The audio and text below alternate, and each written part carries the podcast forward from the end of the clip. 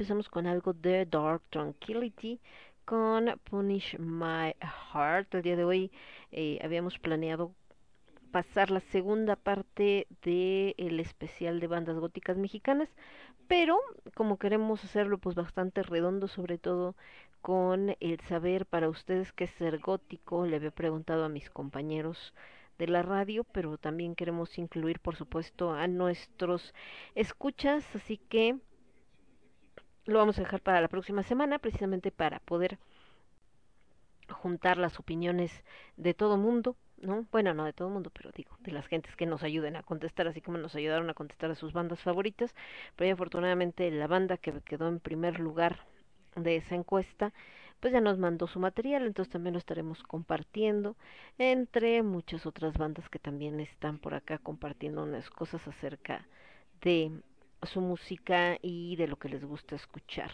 en la escena gótica nacional, que por cierto, ahorita hay como ahí todo un show, estaba viendo que alguien subió una foto de Dua Lipa y por alguna razón Dua Lipa anda vestida como chica gótica.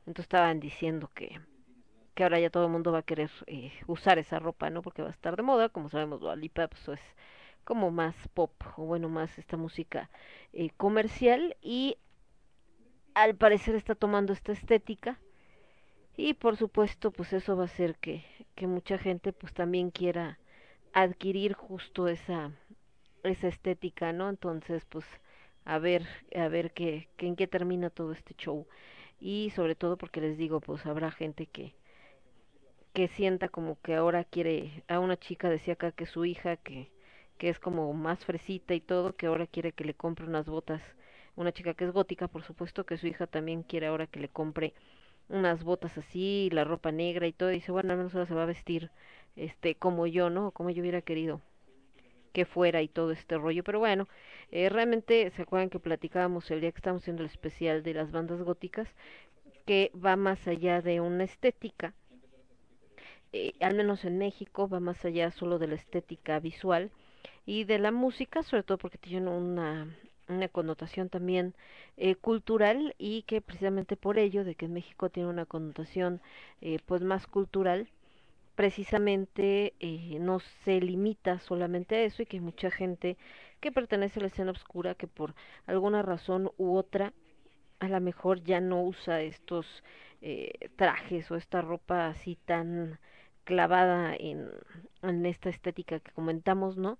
Pero eso no quiere decir que no le guste lo gótico o que ya no o escucha esa música, mucho menos, ¿no? Entonces eh, ahí como que se presta también a estas controversias que hacen algunos grupos de repente.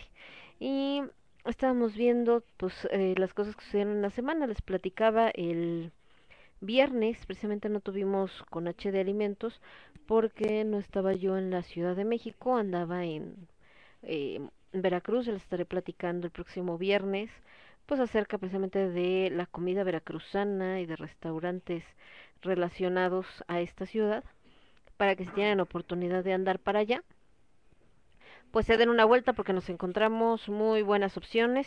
Y también el día de hoy pues les platico como parte de cómo vamos a hacer el especial de bandas góticas mexicanas creo que eh, algo importante de lo que tenemos que hablar pues son las consecuencias post pandemia mucha gente habla de que todavía no ha pasado obviamente no que están esperando que haya una tercera ola por muchas razones.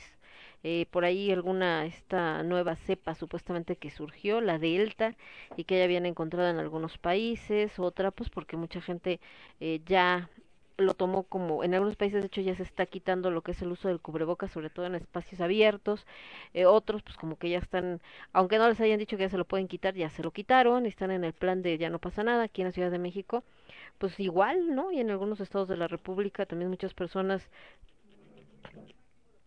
ya lo están tomando como que ya terminó, ya todo vuelve a la normalidad.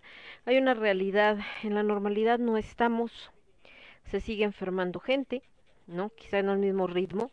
que también esa es otra parte, que todo el mundo habla de que no, es que estamos en semáforo verde, pero no es cierto, o estamos en semáforo amarillo, pero no es cierto. El semáforo no tiene que ver con el hecho de que haya o no haya ya enfermos, tiene que ver con la capacidad hospitalaria para tratar a dichos enfermos. Entonces, bajó la capacidad hospitalaria, por eso es que, eh, bueno, más bien, bajó la demanda hospitalaria y aumentó la capacidad hospitalaria para responder a, a los casos que se presenta de COVID y por eso es que cambió el semáforo. No quiere decir que haya muchos menos casos y les digo mucho menos de que ya esté controlada la pandemia. De hecho, eh, se sigue enfermando gente pues cercana ¿no? a, a nosotros. Al menos en mi caso, desgraciadamente, me sucedió esta parte, ¿no? Donde alguien pues bastante cercano, desgraciadamente, está enfermo de, de COVID y no en una situación fácil, sino en una situación grave. Y pues esto nos hace pensar que, eh, pues ahora sí, como decía el dicho, esto no se acaba hasta que se acaba. Igual se tiene que tomar en cuenta los cuidados, se tiene que tomar en cuenta, eh, pues que, digamos, no verlo como que ya puedo andar en China libre y no pasa nada, ¿no? Porque, eh, pues el virus todavía existe, todavía está allá afuera. Pero a lo que voy con esto de pensar en las consecuencias, más allá de solamente las consecuencias físicas, y sobre todo por esta que tuve oportunidad de ver ahora que andaba en Veracruz, eh, la otra parte es eh, literal lo que la pandemia se llevó, y bueno, entre las cosas que se llevó, pues por supuesto se llevó eh, la economía de muchas personas, se llevó oportunidades de trabajo, se llevó oportunidades de generar dinero y eh, pues la verdad fue triste ver en Veracruz lugares que eran icónicos, ¿no? Restaurantes, museos, etcétera, hoteles que desgraciadamente perdieron la batalla y cerraron definitivamente. Entonces, eh, icónicos como La Merced, un restaurante que, digo, a lo mejor si nunca han estado en Veracruz no lo ubiquen, ¿no? Y ubican un poco a lo mejor el café de la parroquia, que en algún momento abrió unas sucursales aquí en México, pero pues no tuvo éxito. De hecho, una de esas sucursales de la parroquia aquí en la Ciudad de México estaba en Echegaray y actualmente es una casa de Toño, una franquicia pues bastante exitosa. En el caso de la parroquia, a pesar de que es muy muy exitosa en Veracruz, cuando llegó a la Ciudad de México, pues no este no tuvo ningún no tuvo éxito, la verdad es que no funcionó como esperaban y decidieron eh, quitarla, ¿no? Entonces, eh, justo por esto fue que quedó libre ese lugar y ahí llegó la casa de Toño. En el caso de la parroquia, te digo, en, Veracruz es no solamente famoso, sino creo que es la cadena principal, o sea, ni siquiera Starbucks, con todo de que cuando llega la gente luego luego siente ganas de ir a Starbucks, bueno, en, en, en Veracruz no es así. En Veracruz la gente prefiere llenar los cafés de la parroquia antes que el Starbucks. Sí, hay gente que compra en Starbucks, por supuesto, pero vaya, no es lo, principal. Eh, pero el café de la Merced es de estos cafés que surgieron hace muchos, muchos años. Eh, también la parroquia surgió por ahí de 1800, pero se ha ido transformando, tratando de modernizar, como de adaptar más al nuevo público. En el caso de la Merced, no, la Merced era este lugar a donde llegaban los señores eh, mayores a, a platicar y a y a convivir, ¿no? Y estar, este, plática de lo que pasó en el día, etcétera. Perdón, a jugar dominó, a jugar ajedrez y todas estas cosas. Pero eh, en el caso de, en el caso de, de, de esta parte de la pandemia, pues desgraciadamente, no sé si no encontraron el modo de adaptarse a los cambios eh, y hasta donde nos quedamos pues hace tres meses decidieron o tomaron esta medida de cerrarlo no sé si permanentemente pero por lo pronto pues ya no está no les decía que en los hoteles pues igual ahorita si quieren viajar a Veracruz de verdad que se van a sorprender, bueno, no nada más a Veracruz en general, ¿eh? también hasta Cancún, Playa del Carmen y todos esos lugares están a precios muy baratos. Pero bueno, en el caso de Veracruz eh, bajó muchísimo los precios de, de los eh, de los boletos porque y de los cuartos porque están tratando precisamente de recuperarse, ¿no? En el caso de este en el caso de, de lo que es eh, hoteles incluso como el Emporio, que es un que es un hotel eh, pues bastante bastante impresionante, de los más antiguos y de los más eh, elegantes, etcétera. Eh, pues tiene precios ahorita, mm, no sé, yo creo que menos de la mitad, no menos. Por ejemplo, no sé por decirles, hay un hotel que se llama Lois, que está mm, en un extremo del boulevard, y un precio normal de sus cuartos es 2.900 por noche y ahorita está más o menos en 700 pesos por noche o menos. Entonces, eh, sí, sí hay una necesidad de reactivación en el puerto. Sí, lugares por donde uno caminaba, te veías, etcétera, y había vida por todos lados, pues eh, ahorita te encuentras con que muchos de esos restaurantes, bares, etcétera, pues están eh, cerrados, ¿no? Por otro lado, la vida pues no se detiene. Entonces, eh, también sábado, domingo, bueno, más bien viernes y sábado, perdón, que son los días como que la gente sale a echar eh, relajo, pues sí, efectivamente se encontraron, eh, nos encontramos con que hay un montón de gente en las calles, mucha gente en los bares, echándose la chela, ahí a la orilla de la playa, etcétera, porque también hay esta necesidad como de como de vivir, como de que aquellos que la libraron o incluso aquellos que perdieron a alguien, esta manera como de eh, de bueno, estamos vivos y los que estamos vivos pues tenemos que celebrar. Desgraciadamente pues esto nos lleva a lo que hemos platicado, a estos extremos donde de repente eh, pues nos eh, nos hace no tomar conciencia de lo que puede suceder. Entonces pues bueno, nos vamos a ir con música y regresamos. Espérame tantito. De este lado me voy con Down of Destiny. Esto que se llama Break the Silence. Y después de Down of Destiny nos vamos a ir con, espérenme, acá de este lado con Valflor del disco Tempest. Y esto que se llama Déjenme encontrar el nombre. A ver, a ver, Awakening. Aguanten, aguanten o Black Raven. Sí, con Black Raven. Entonces, Dawn of Destiny, Break the Silence, Evil Fleur, Black Raven. Y regresamos. Yo soy Lemon. Esto es. Esto es el quinto elemento. Lo escuchan únicamente a través de Radio Estridente. Regreso. Transmitiendo para todo el universo transmitiendo para todo el universo Radio Estridente.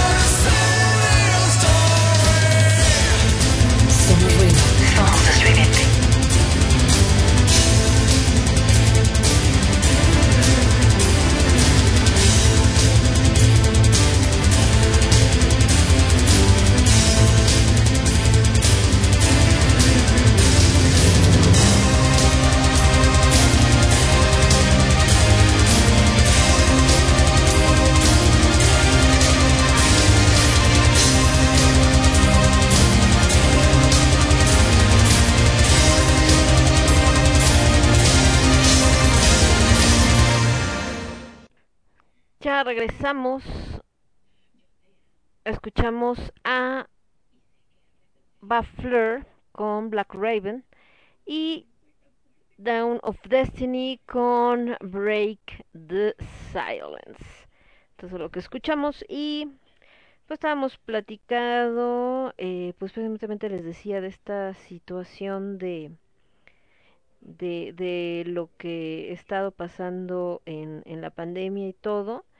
Entonces, eh, pues justo eh, híjole, estamos en este proceso también creo que de reconstrucción en general, no solamente en lo económico, creo que también en lo anímico. Para las personas ha sido difícil el tratar de procesar eh, nuevamente esta, estas situaciones, tratar de procesar el cómo va la vida, cómo eh, tener que tomar el trabajar, cómo tener que tomar el el convivir, ¿no?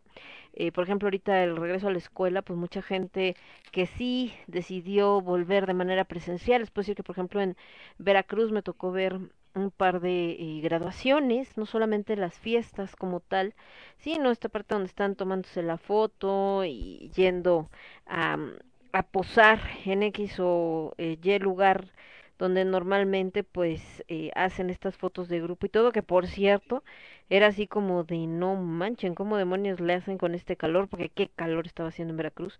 Pero bueno, a lo que voy y lo realmente importante es, eh, no estamos como estábamos antes de la pandemia, no vamos a estar como estábamos antes de la pandemia. Entonces, eso eso va a ser muy complicado, sobre todo porque eh, todo ha cambiado, ¿no?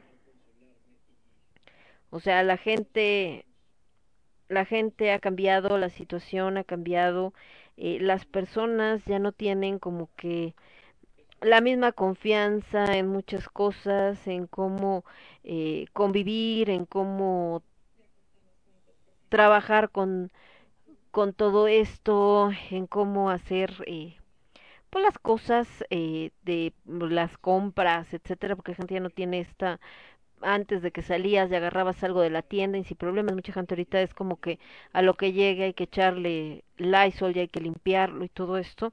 Hay gente que de plano, pues no, todo el tiempo le, le ha valido y no ha hecho nada, ¿no? Y no le ha pasado nada, ¿no? Y otras personas que pues desgraciadamente pues no, eh, la situación ha sido bastante complicada. Les decía que en la cuestión laboral creo que también tenemos que entender esta parte de de convivir, esta parte de, de también reactivar eh, la economía, es decir, de empezar a consumir en los negocios locales, de empezar a, mm, a pues a comprar cosas en los negocios locales también, porque las grandes cadenas pues van a seguir funcionando, ¿no? Las grandes eh, cadenas aún eh, no van a desaparecer, han tenido grandes pérdidas, por supuesto, pero también están metiéndose en situaciones que le están costando a mucha gente. De hecho, eh, no sé si les había platicado, seguramente se los mencioné, pero me tocó ver esto donde en, en Soriana, en Chedraui empiezan a regresar los adultos mayores a empacar y resulta que Walmart eh, pues decidió que ya no y su argumento es que eh, por el tema de la pandemia los clientes ya no quieren que nadie toque sus compras y que entonces están más cómodos sin empacadores y que por eso no les daban nuevamente trabajo a los empacadores, ¿no? Empacadores que ellos despacharon cuando empezó la pandemia con mil pesos para sobrevivir el tiempo que fuera necesario, obviamente que eso no duró para nada y con la promesa de que iban a volver a terminar la pandemia y ahorita pues al final no son empleados como tal, ¿no? Eran empacadores voluntarios y pues les valió un soberano sorbete y fue así como de, uy, ustedes disculpen, eh, la gente, nuestros clientes no quieren empacadores, entonces pues ay, qué pena, ¿no? Y si esto fuera cierto, pues bueno, entonces pues tampoco en otros negocios sería así, ¿no? En, en Walmart, en, digo, perdón, en Soriana, en Chedraui, pues la gente también, eh, pues le hubiera valido, se hubiera dicho, ¿saben qué? No, no quiero que me toque, no quiero que empaque mis cosas. Y no es cierto, la gente está feliz de que vuelvan a empacarle, eh, contenta también de ver a los empacadores, muchos de ellos platican. No dudo que haya personas que digan, no, yo empaco mis compras, no quiero que nadie las toque, por supuesto. Pero pues estamos hablando quizá de un porcentaje de 5%, 10% de verdad no creo que más, ¿no? Por ejemplo, ahorita está un anuncio de VIPs donde la gente habla de qué bueno, ya están volviendo, nuevamente nos activamos, por los meseros, todo. Tampoco podemos vivir aislados en una burbuja, eso de que nadie toque, alguien tocó tus cosas cuando las sacó del, ves más, alguien tocó tus cosas en cuanto salieron de la fábrica para subirlas al camión que las iba a llevar al centro de distribución del centro comercial o de la tienda alguien en el centro comercial, en el centro de distribución, perdón, tocó tus cosas para subirlas al camión que las iba a llevar a la tienda donde compras. Cuando llegó a la tienda, alguien las tocó para bajarlas de ese camión y ponerlas en recibo y alguien más las tocó para acomodarlas en los estantes de donde tú lo tomaste para llevártelo. Entonces es ilógico y tonto pensar en el que, ay, es que las tocó el empacador, ¿no? Pues antes de eso las tocó muchísima gente, ¿no? Y finalmente por eso es que eh, muchas personas, eh, pues cuando compran, las limpian ya sea con Lysol o las limpian con alguna toallita, algo, y no pasa nada, ¿no? Entonces, eh, creo que ese argumento de Walmart eh, habla de lo pequeña que es su visión, en cuanto a lo que realmente quieren o no quieren sus clientes. Sus clientes quieren muchas cosas y no es precisamente lo que Walmart cree. Pero bueno, eh, y esto lo tocamos nada más como tema por lo referente a lo que tenemos que hacer eh, después de todo este rollo y que es, no retomar la vida de manera normal como si nada pasara porque no se puede, pero sí tratar de eh, entender cómo funciona ahora todo sin caer en histerias, en terrores, pero siendo precavidos. Entonces, y sobre todo, y la otra parte muy importante, salir de esta burbuja en la que estamos metidos. La gente está siendo, y lo hemos platicado muchas veces, muy poco empática, eh, muy poco consciente de lo que le sucede a los demás en este individualismo extremo donde solo me importa lo que me pase a mí y si los demás mueren, viven, me tiene sin cuidado porque vivimos en una sociedad y lo que le pase a los demás también nos afecta a nosotros, aunque en ese momento no nos demos cuenta, es una cadenita. Entonces, eh, también el, el caer en este rollo como de, vean, todo mundo en la calle y yo que estoy encerrado y les vale, también es el no tratar de entender por qué esa gente está en la calle. ¿Está realmente en la calle por, la, por irresponsable? ¿Está realmente en la calle porque cree que ya no pasa nada? ¿O está en la calle porque tienen que chambear, porque de otra manera se muere de hambre?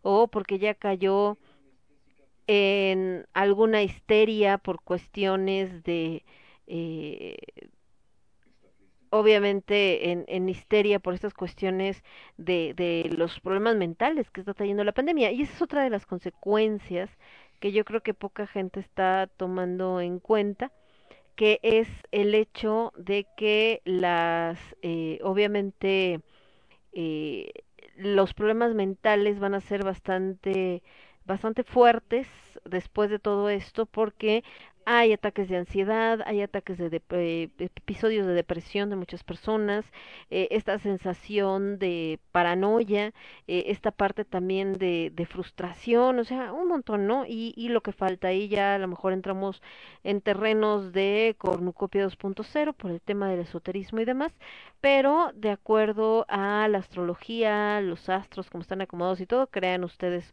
o no en eso, no es importante porque eso no quiere decir que no afecte eh, faltan tres años en que todo se tiene que ir eh, acomodando, entonces, pues bueno, son parte de lo que tenemos. Y de este lado también tenemos algún otro comentario, pero parece que no, entonces vamos a ir con música y regresamos, espérenme tantito, estamos acá con esto. Y nos vamos a ir con Father Time, vamos a ir con Father Time, hasta esta es una banda argentina hasta donde yo me acuerdo. Esto que les voy a poner se llama Revancha. Y después de Father Time nos vamos a ir con algo de Fintroll. Esto que se llama... Ah, pero es que hay unas de que están muy chiquitas de estos niños. Sí, nos vamos con Troll Hammeren y regresamos. Yo soy Lemón, esto es el quinto elemento, lo escuchas únicamente a través de Radio Estridente. Vuelvo. Estás escuchando Radio Estridente. Radio Estridente. Radio Estridente. Radio Estridente.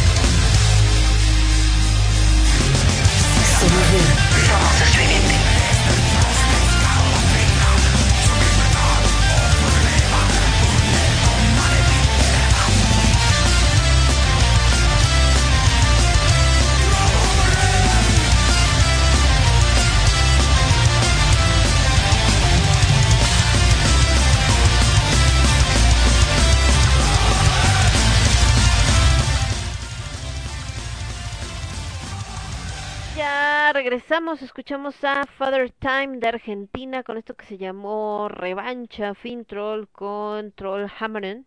Y se oyen por acá algo que anda platicando. Es que resulta que tenemos un gatito chaparro que se llama Tango. Que como no vio a sus papás en cinco días, entonces está ahorita así como de ¡ay! ¡Háganme caso! Entonces avienta la computadora y está así como, me agárrenme, por favor. Entonces, ya ven cómo son estos muchachos, hombre. Bueno, les estaba diciendo que justo pues todos estos ajustes que se tienen que hacer eh, van a cambiar probablemente todo. De hecho, en la parte de la comunicación hemos platicado algunas cosas.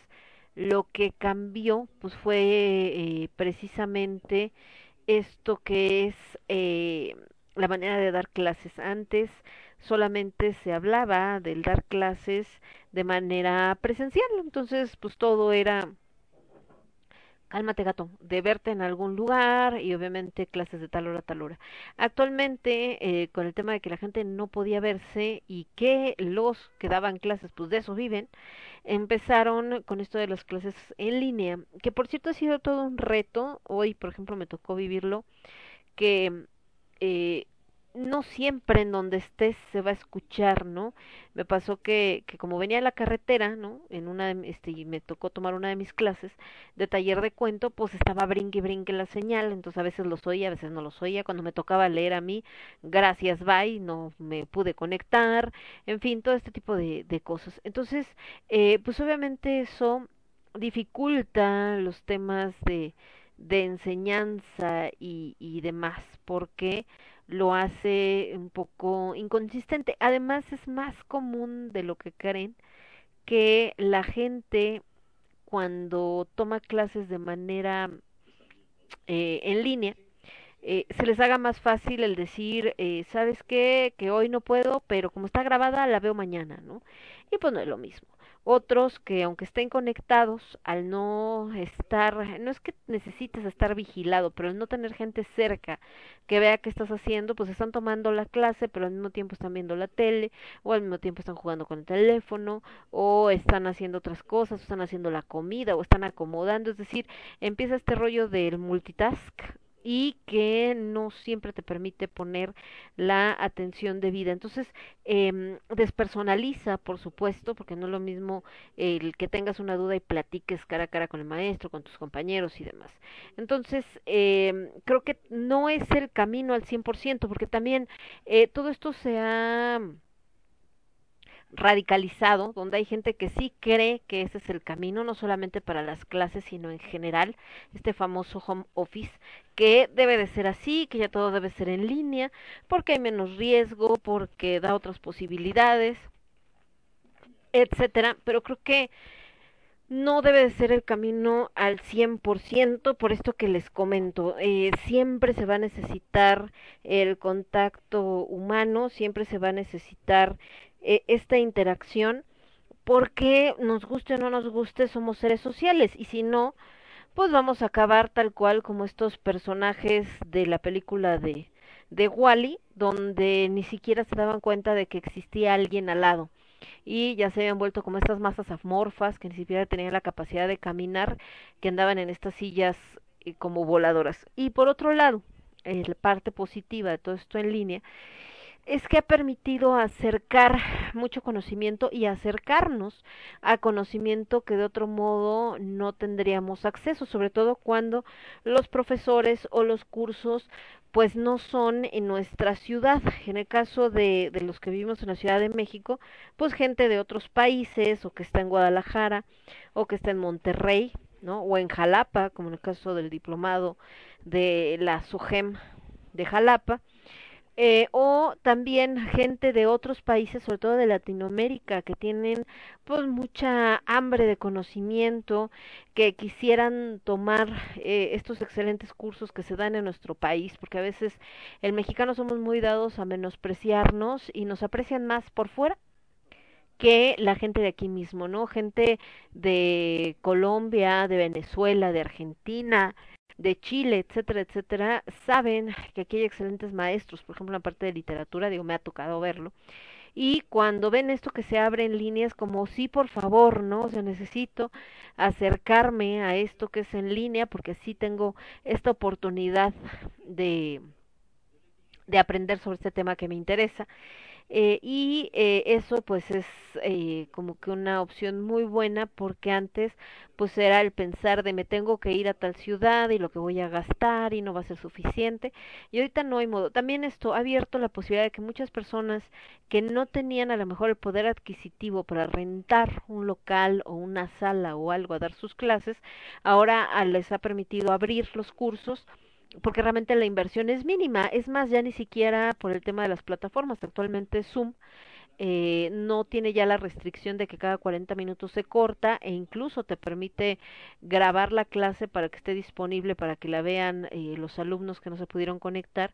Y entonces pues eso está genial no ya no tienes este rollo de ay espérenme porque se va a cortar me vuelvo a conectar ay otra vez se va a cortar no ya ya lo puedes hacer continuado. Entonces eh, eso ha sido pues una excelente herramienta. Pero creo que tenemos que llegar ahorita que hablamos de qué va a pasar después de en esta etapa que estamos como post-apocalíptica, pues lo que tiene que pasar es que haya un balance, como hay gente que tenga la oportunidad de tomar el curso presencial y eso es maravilloso, también combinarlo con quienes solamente tienen posibilidad de hacerlo de manera en línea para abarcar un público mayor y además es más enriquecedor. Imagínense, por ejemplo, en un grupo donde se está creando un cuento, como en el que estoy ahorita, taller de cuento, o donde estás viendo literatura, etcétera, eh, el tener opinión, pues no solamente de personas de tu país, sino también de otros lugares donde se habla español, y te da otra perspectiva completamente por las palabras, por los temas de los que se hablan, por ejemplo, en la creación de cuento, eh, pues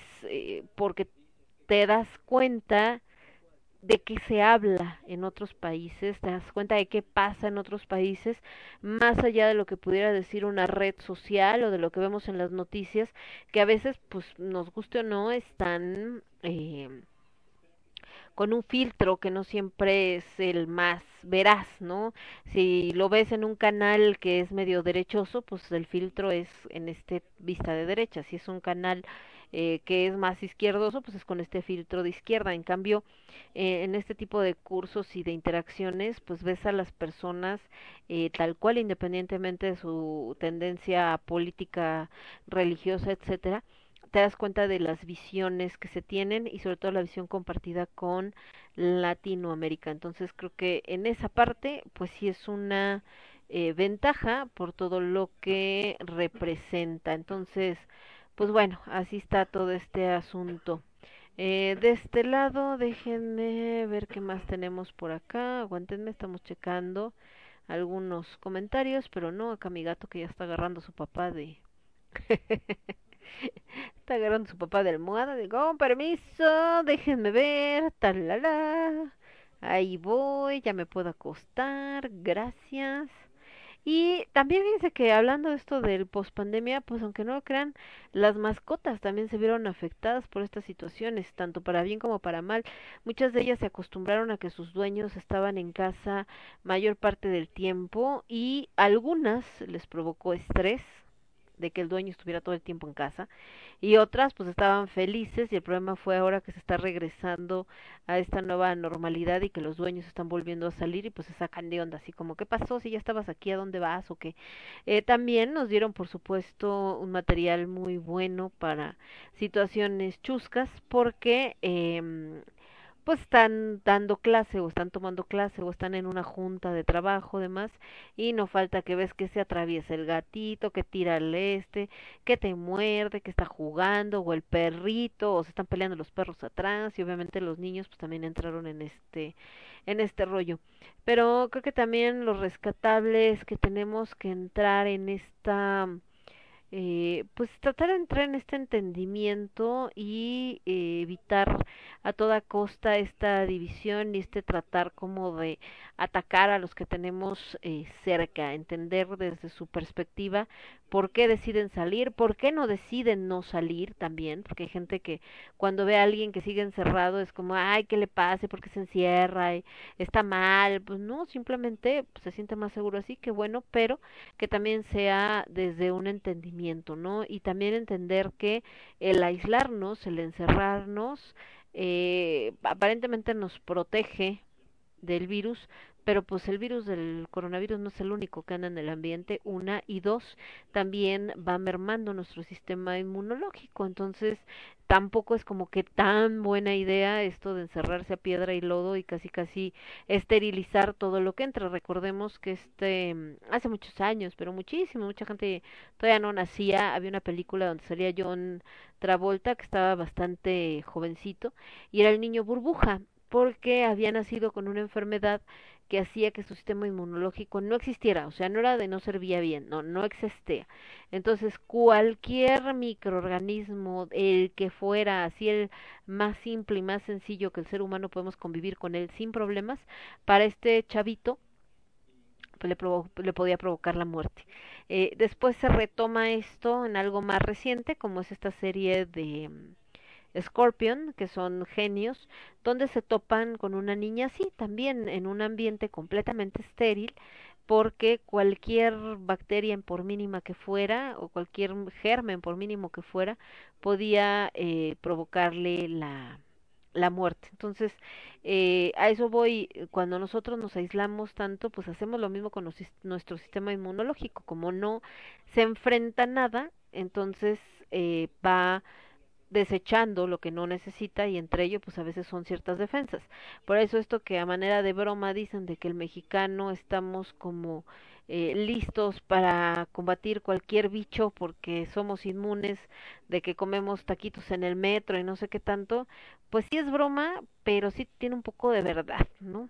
El, el que nosotros a veces estemos expuestos a lo que en otros países no, hace que eh, quizá estemos un poquito mejor preparados. Ahora, tampoco es como que no nos vaya a hacer daño nada y por eso también mucha gente se confía. Muchas personas que agarran, eh, toman esto como verdad, ¿no? Como manifiesto y entonces andan como si nada y después viene el ay, ¿por qué me enfermé? ¿Por qué me dio?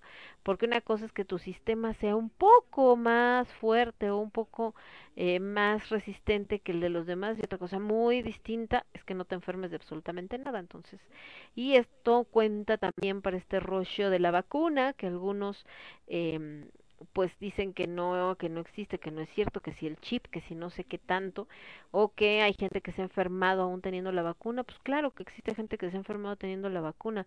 Recordemos que es una vacuna experimental y que no se tuvo el tiempo como cualquier otro medicamento para hacer las pruebas eh, pertinentes, pero al menos es un poco de esperanza de que eh, si te llegas a enfermar al menos no te dé tan fuerte como el que si no estuvieras vacunado. Entonces, nada más ahí hay que eh, tomar en cuenta los pros y los contras, pero fuera de todas estas eh, ondas que vienen desde la ignorancia, realmente que sea un conocimiento eh, menos investigado y no solamente porque me contó el hijo de la vecina, del amigo de la esquina, ¿no? Entonces, eh, vamos a ir con más música, me voy con Mirror Throne, esto que se llama So Frail, y después Narcilion con Vision from the Ancient Times, y yo regreso con ustedes. Yo soy Lemon, esto es el quinto elemento y lo escuchas únicamente a través de Radio Estridente. Vuelvo.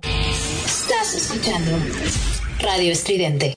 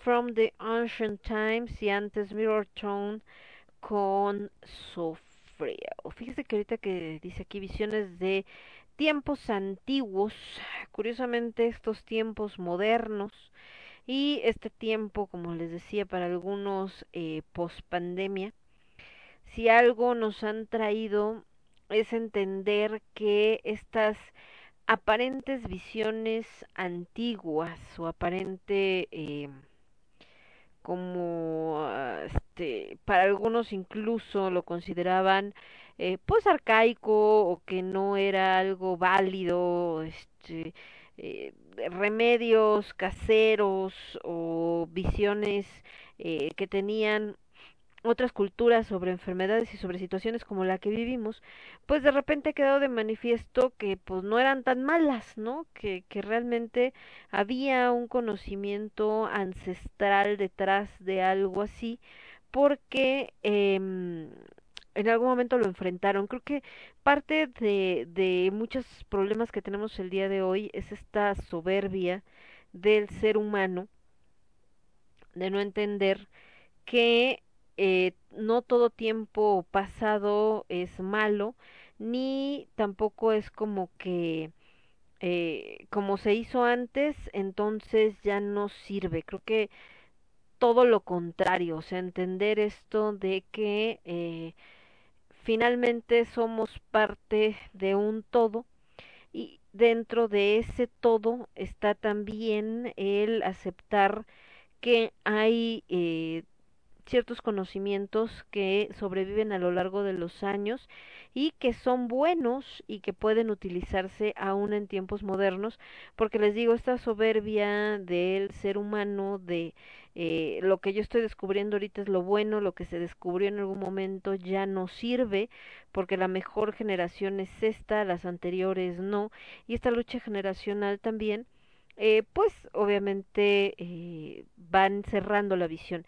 Y por otro lado, el que eh, precisamente en este o en esta idea de solamente veo hacia el futuro, el pasado no importa, también estar condenado a repetir los mismos errores. En el caso de la pandemia como tal, pues el eh, creer o el pensar que eh, lo que en su momento existió, o más bien que esto que en algún momento existió, que probablemente fueron eh, también pandemias, enfermedades, etcétera, y que los pueblos antiguos tuvieron que lidiar con ellas, no voltearlas a ver, es decir, eh, qué pasó en esas pandemias, por qué se presentaron, cuáles fueron las consecuencias, qué sirvió de lo que se probó, qué no sirvió de lo que se probó, eh, realmente había manera de salir o de plano no había ninguna y entonces eh, eh, pues por ese camino entonces no.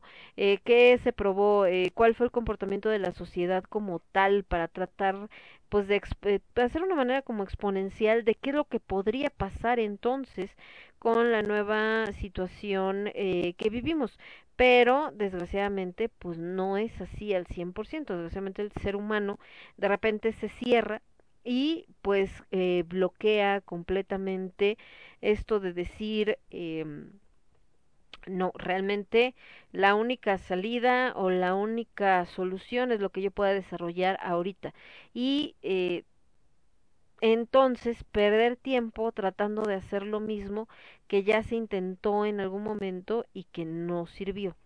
Entonces, eh, esto va muy de la mano con lo que hemos visto, que hemos platicado, de las prohibiciones actuales, es decir, este rollo donde empiezan con eh, hay que prohibir tal programa porque eh, es ofensivo y hay que quitar esto porque habla sobre tal tema que ya no debe de ser y este habla sobre esclavitud y este habla sobre racismo y este habla y solamente así, ¿no? Es que habla de racismo, es que habla, ok, pero eh, habla de racismo en qué sentido, cuál es la situación, no, pues que está planteando el hecho de que una persona tenía que servir a la otra, ok, ¿en qué época está ubicado? No, pues que está ubicado en la época de la esclavitud, ah, entonces pues lo que tienes que hacer pues no es quitarlo, lo que tienes que hacer es precisamente el eh, que funcione al final del día como esta parte, este documento histórico donde nos damos cuenta que era triste pensar que para todos era muy normal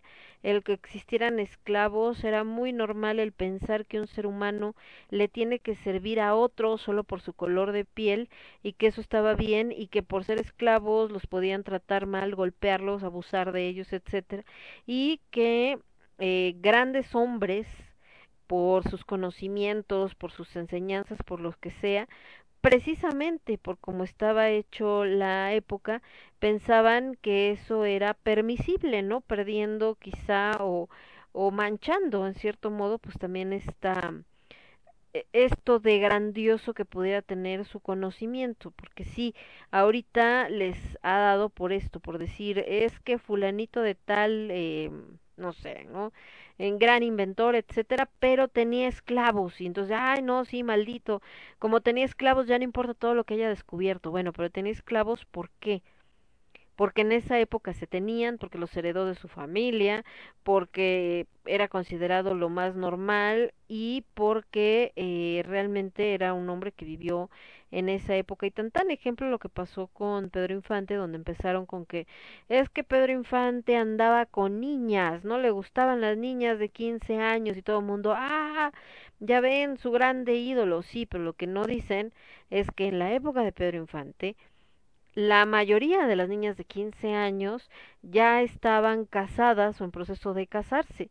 ¿Que estaba bien? Pues por supuesto que no estaba bien, estaba mal. Es lo mismo que pasa en India con muchas niñas que a los 13 años, sobre todo en los pequeños poblaciones, en los pueblitos, a los 13 años hacen una fiesta donde están prácticamente exhibiéndolas para que los eh, cuates que estén en edad o en posibilidades de casarse porque hay que pagar una lana pues digan me interesa tal chavita y entonces la familia feliz porque le van a dar un dote por la niña y entonces además ya no se van a tener que preocupar por ella porque ya la va a cuidar el marido, ¿no? Entonces, eh, ¿está bien que se haga eso? Pues claro que no está bien, pero de que sucede, sucede por cuestiones de tradiciones, por cómo entienden la vida en esas regiones y qué es lo que se ha tratado de ir eh, combatiendo. Pero si alguien dijera, no saques una película sobre la India porque se ve que se está casando una niña de 13 años y eso no debe de ser, ¿no? Entonces no hay que fomentarlo, pues no lo estás fomentando, lo estás denunciando. Y creo que ahí hay una línea muy delgada en esa parte entre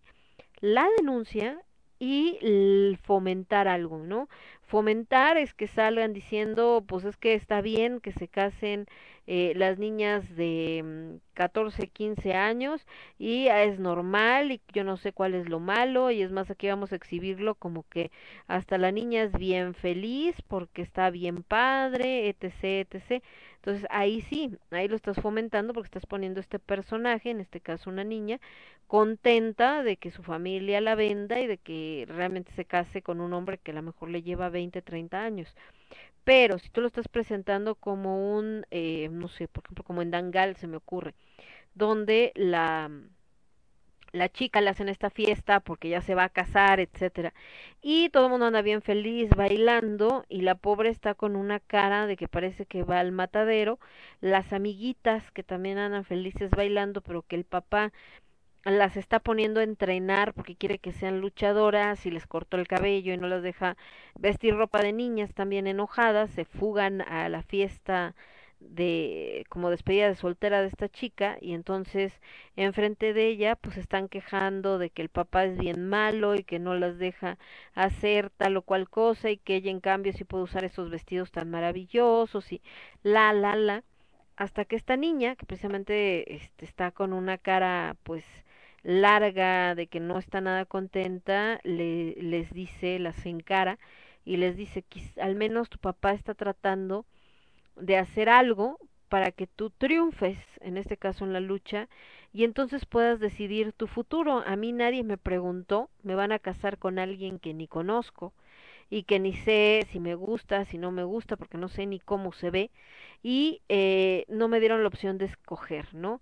Y el día de mañana me van a, me voy a casar y entonces tengo que hacer vida al lado de mi marido, lo cual significa que probablemente tenga eh, que tener hijos, para que dentro de cuatro o cinco años tenga que cinco o seis hijos y ya, eso fue toda mi vida, ¿no? crecer, tener tal edad, casarme, tener hijos y tan tan.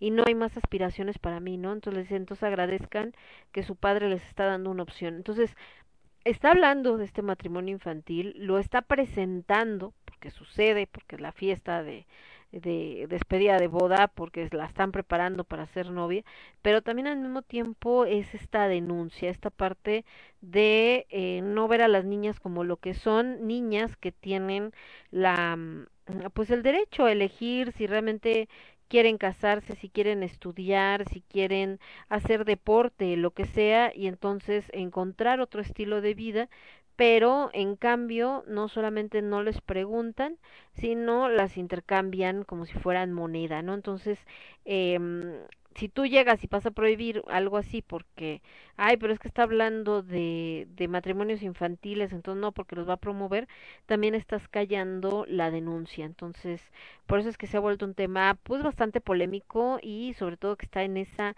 en esa delgada línea de cuándo sí, cuándo no. Nos vamos a ir con algo de necroma, esto que se llama inquebrantable, y después de los señores de necroma me voy a ir con algo de los chicos de Harsai, de su disco de E-Conception, esto que se llama Destructive Masquerade, y yo vuelvo. Yo soy Lemon, esto es el quinto elemento, lo escuchas únicamente a través de Radio Estridente, vuelvo. Somos ruido, somos estridente.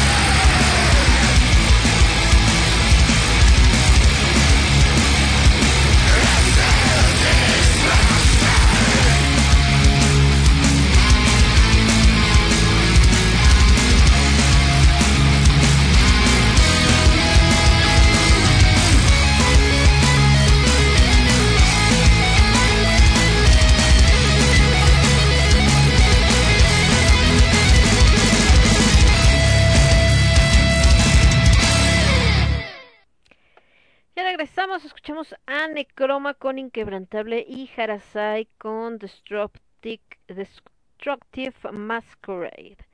Y, eh, híjole, pues creo que ahorita sí estamos un poco inmersos en esta eh, mascarada un poco destructiva, aunque también, como dice Necroma, tratamos de ser inquebrantables. Les decía que no son situaciones fáciles por las que está pasando mucha gente. Eh, después, eh, en estas consecuencias, no solamente consecuencias eh, físicas, ¿no? Los vestidos, lo digamos lo que pasa después de haber padecido la enfermedad. Desgraciadamente, mucha gente eh, se está topando con que eh, pues eh, después de, de, haber padecido COVID eh, tienen algunas consecuencias como no detectar olores, como no detectar sabores, eh, algunos pues con padecimientos un poco más, más graves, ¿no?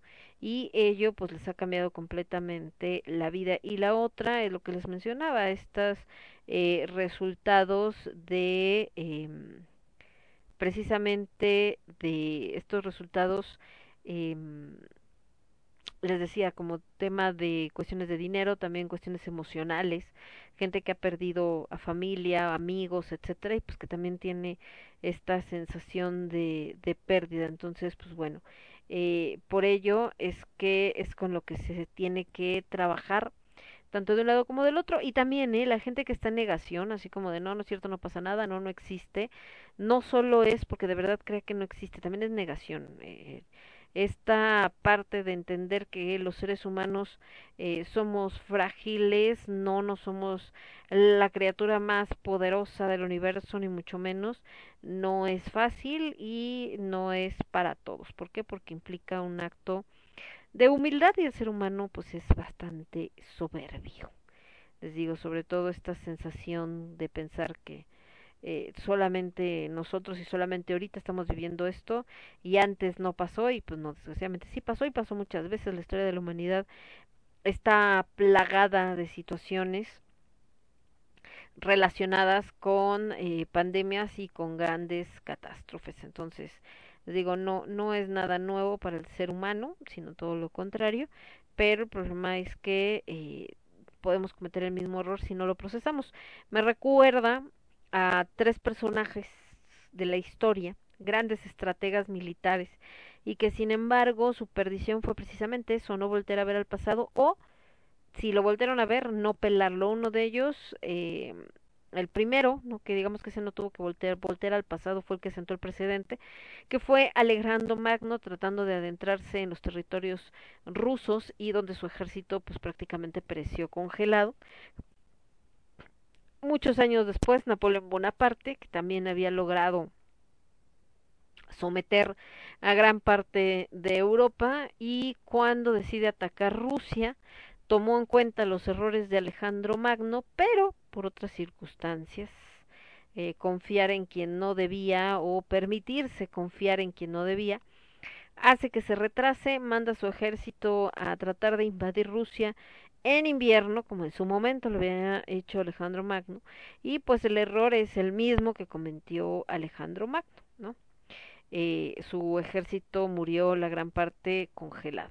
Y años después aparece Hitler, quien también estudia Alejandro Magno, estudia Napoleón Bonaparte y sin embargo por alguna razón también se le ocurre que es buena idea atacar a Rusia en invierno cruzando eh, estos territorios y bueno el resultado pues también fue la, la derrota. Entonces eh, a eso es a lo que voy que es muy importante voltear al pasado aunque pensemos que hay solo información arcaica. Muchas veces la respuesta que buscamos está justamente en ese eh, pasado y si no para solucionarlo, al menos para saber qué no hay que hacer. Es decir, si la gente estuvo en esta situación e intentaron esto, esto, esto y esto y nada funcionó, bueno, entonces ya no vas a perder tiempo tratando de recrear esas soluciones que eran como la más lógica o las más a la mano, seguramente vas a intentar otra cosa.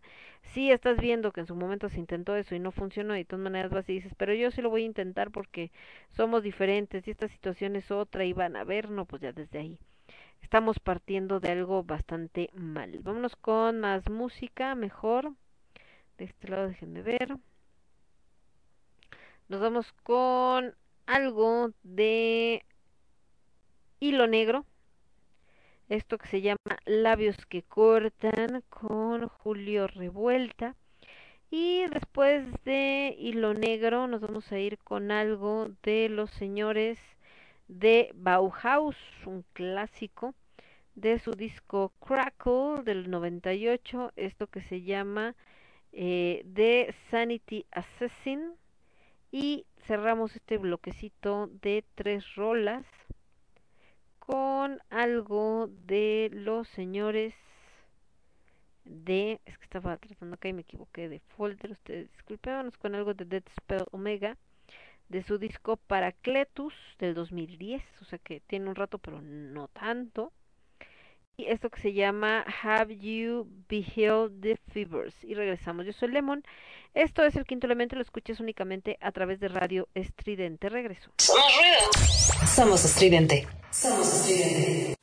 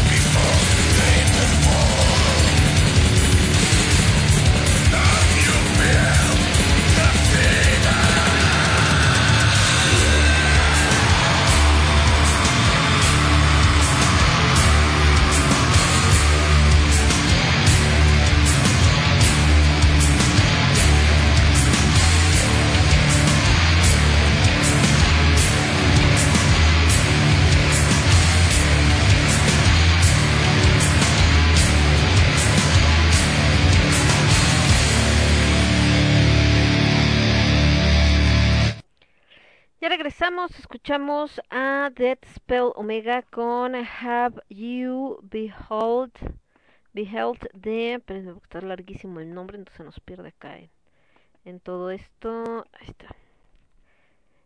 Have You Beheld the Fevers? Y antes escuchamos a Bauhaus, un clásico, un clásico, perdón, de Sanity Assassins y Labios que cortan con su pues sus primeras versiones con hilo negro, recordemos que vocalista también hemos puesto la nueva versión, bastante buena por cierto, pero vaya, esta era la primerita que sacaron. Por acá andaba el niño Casiel.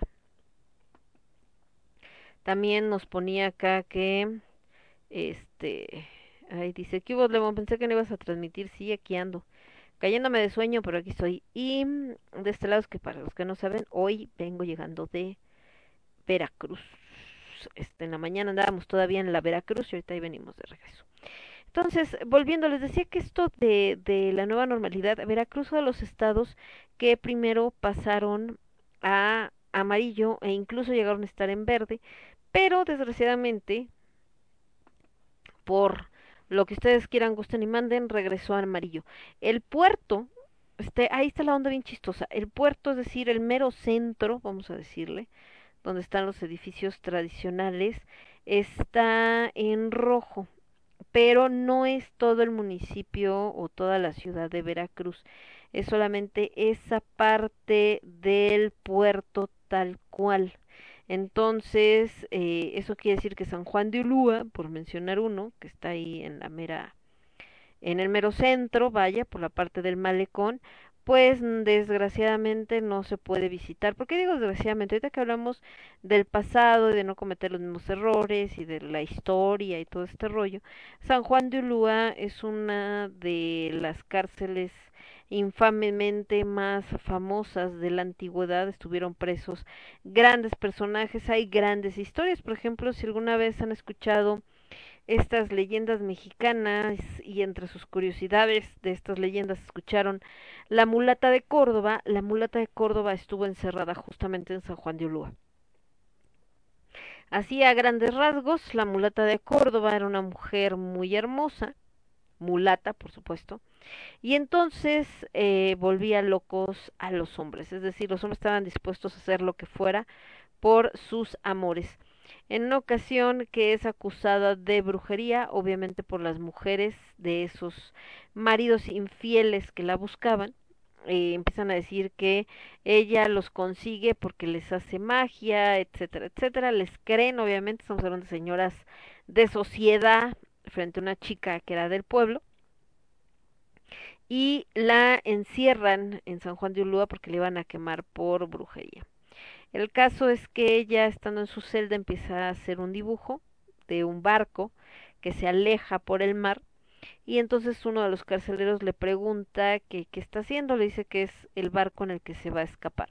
Obviamente el carcelero se muere de la risa, en eso ya brinca el barco que está pintado en la pared y se escapa y nunca nadie más la vuelve a ver. Obviamente hay, esa es la versión, la leyenda, la que cuentan, la que todo el mundo, ay, qué chido, y la mulata y no sé qué. La versión eh, pues más real, lo que consideran más real, es que ella eh, sedujo al guardia y entonces logró que la soltara y este cuate para evitar que lo castigaran y sabiendo la fama que tenía la mulata, pues eh, dice este rollo de que puso el barco y que se escapó en el barco y bla bla bla, ¿no?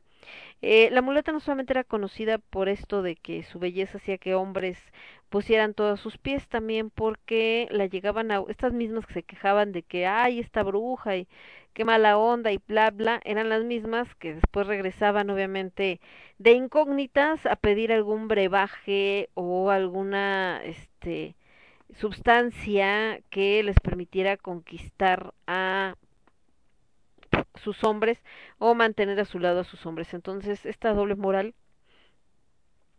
siempre ha existido en México y sobre todo por esto, este, ¿cómo se llama? Por esto que, que les digo, esta parte donde eh, resulta que eh, la mujer es este mala, no sé qué, y es una bruja, etcétera, y todo el mundo se queja y casi casi la quieren quemar, pero por otro lado, sin que nadie se entere, quieren utilizar eh, sus dones, ¿no? Entonces, eso es como muy parte de este de este rollo en la sociedad eh, general y en este caso en específico la sociedad mexicana y más esa sociedad del Veracruz antiguo. Entonces, ahí está. Eh, otro personaje famoso que estuvo en San Juan de Ulúa fue este Chucho el Roto. Chucho el Roto era un eh, forajido que existió hace muchos años y que más tardaba en que lo agarraran, en que se volvía a soltar.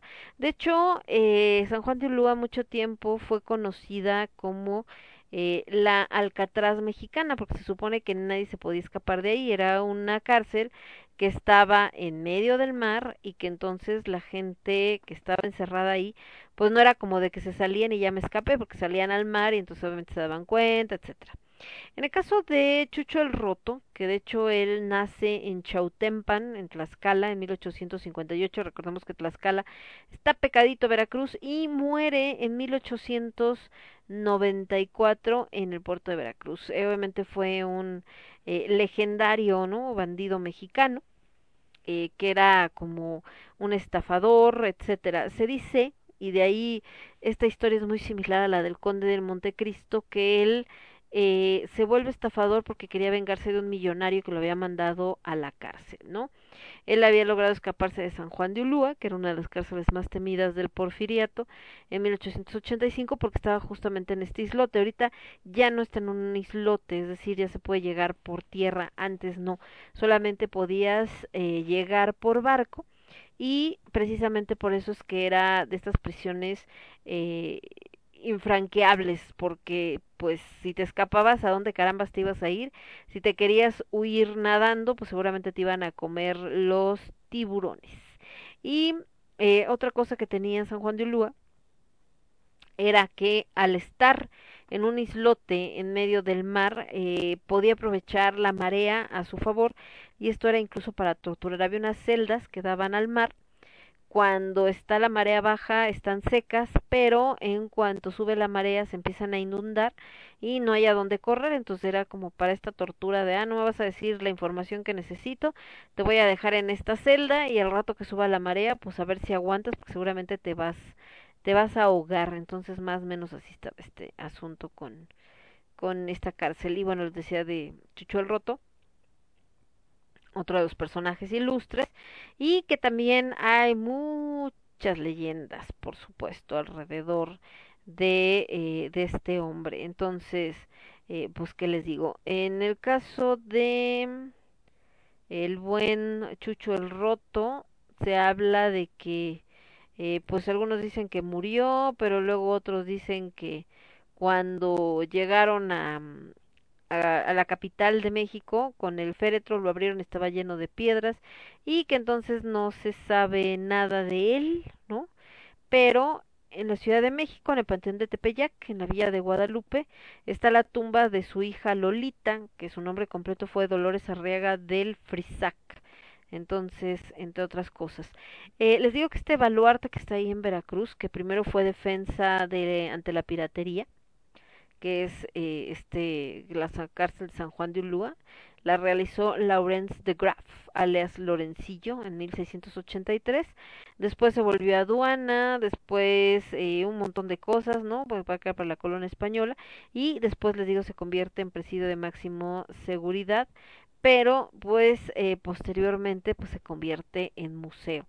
Eh, se habla, les decía, de esta fuga de Chucho el Roto, de que lo habían recluido en estas eh, celdas que les digo que subía la marea y que se estaban y que te podías ahogar y todo este rollo pero eh, la verdad es que pues no no no tuvo mayor problema en escapar. Se dice que la primera vez que se escapa, el mar estaba infestado de tiburones, se reúne con Matilde de Frisac, cuya Europa y se establece en Francia.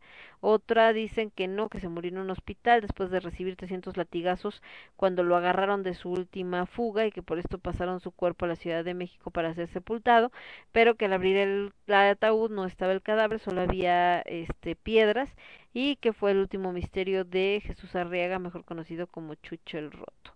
También se habla de que el origen de la leyenda Chucho el Roto es de una novela que se publicó en 1888 que se llamaba Chucho el Roto o la nobleza de un bandido generoso y de ahí pues empieza a crear toda esta leyenda alrededor de él. Entonces, pues quién sabe, hay muchas películas, historias, historietas, etcétera acerca de este personaje.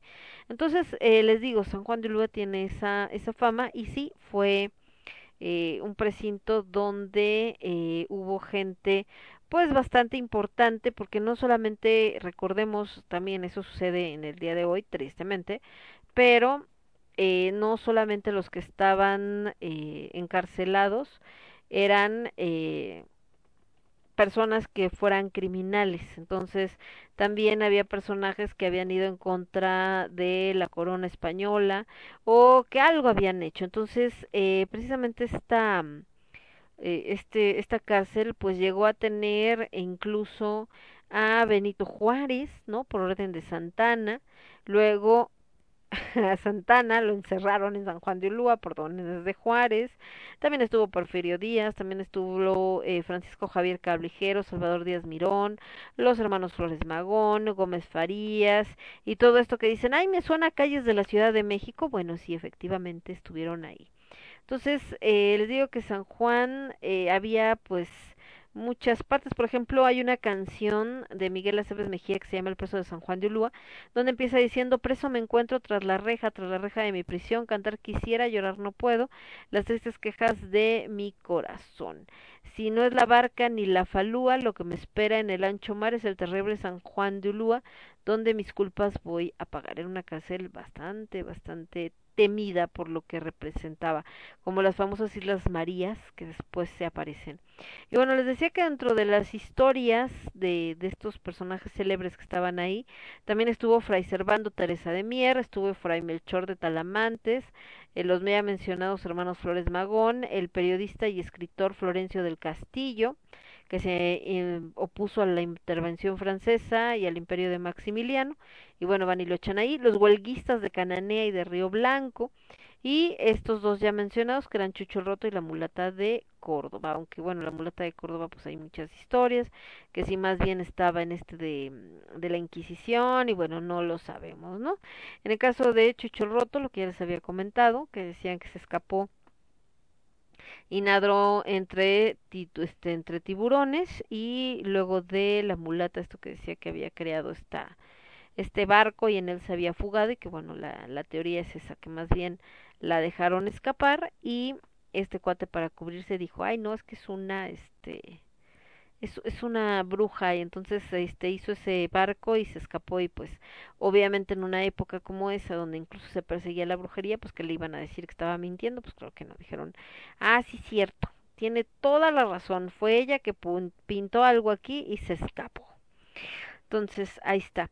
Y les decía que también San Juan pues nos trae eh, en esto de que el pasado siempre nos sigue enseñando porque era una cárcel infame en unas condiciones bastante densas y que al final pues ni rehabilitó a nadie ni mucho menos y solamente quebrantó muchas voluntades. Nos vamos a ir con un poco más de música y regresamos. Me voy ahora con algo de los señores de Gaias Pendulum. No están ustedes para saberlo ni yo para contárselos, pero el buen niño tango está acostado aquí en mis piernas, entonces eh, el problema con Tanguito es que es como si fuera una bolsa de estas de agua caliente, que cuando no puedes dormir, bueno, ahorita que hablábamos de épocas antiguas, por cierto, un remedio para aquellos que no pueden dormir y que dicen, no, es que ya me tomé quizá cuántas pastillas y no puedo dormir. Bueno, en épocas anteriores, ah, estamos hablando de uh, una de las maneras precisamente para que la gente, sobre todo las mujeres, porque se consideraba que eran muy eh, friolentas, las mujeres podían dormir, eh, obviamente sin usar hierbas ni nada parecido, era que calentaban bolsas de estas hechas de, mm, pues a veces de panza, de res o de un material que fuera lo suficientemente resistente para contener líquido eh, y eh, las llenaban de agua caliente, ponían a calentar agua ahí en el anafre, etcétera, y entonces con esa agua caliente la ponían en los pies de la persona, en este caso de su ama, vamos a decir, porque existía la esclavitud, y con ello, pues con los pies calientitos ya no tenían bronca, no es como ahorita que te pones unos calcetines y ya, pues no, en ese entonces, obviamente, eh, no había este con qué cubrirte los pies, entonces ponían estas bolsas de agua caliente y además de que así mantienes tu temperatura, pues ya te podías dormir bien a gusto. Entonces, a la fecha se dejaron de usar por alguna extraña razón, pero creo que no eran mala opción, sobre todo cuando está haciendo demasiado frío que por más que te pones calcetines encima, no hay manera de calentar el piecito. Nos vamos a ir con más música. Me voy con Gaia's Pendulum, esto que se llama Butterfly, Lailat con restos de un engaño común. Y cerramos con los señores de Lailat, de su disco Visiones. Y esto que les voy a poner se llama Un duelo idílico. Y regresamos. Yo soy Lemon, esto es el quinto elemento. Y lo escuchas únicamente a través de Radio Estridente. Vuelvo. Transmitiendo para todo el universo. Radio Estridente.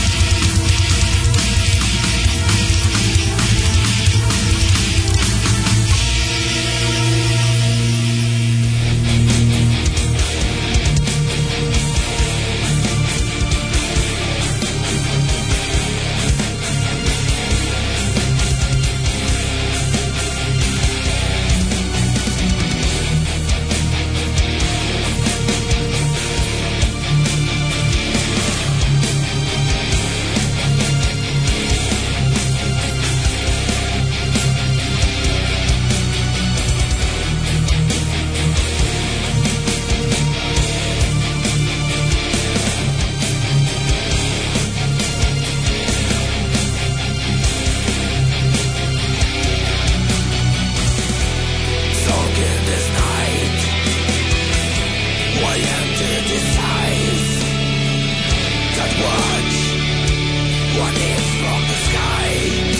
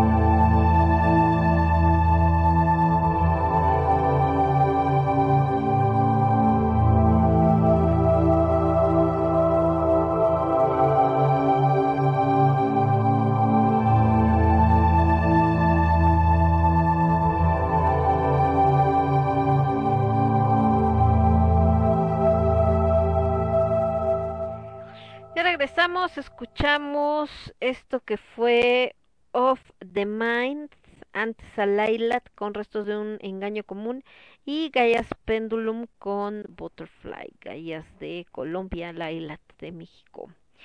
Eh, estábamos viendo por acá qué más ponían, gente que anda cumpliendo años, como la señorita, nada más y nada menos, la señorita Tea, por supuesto, acá anda.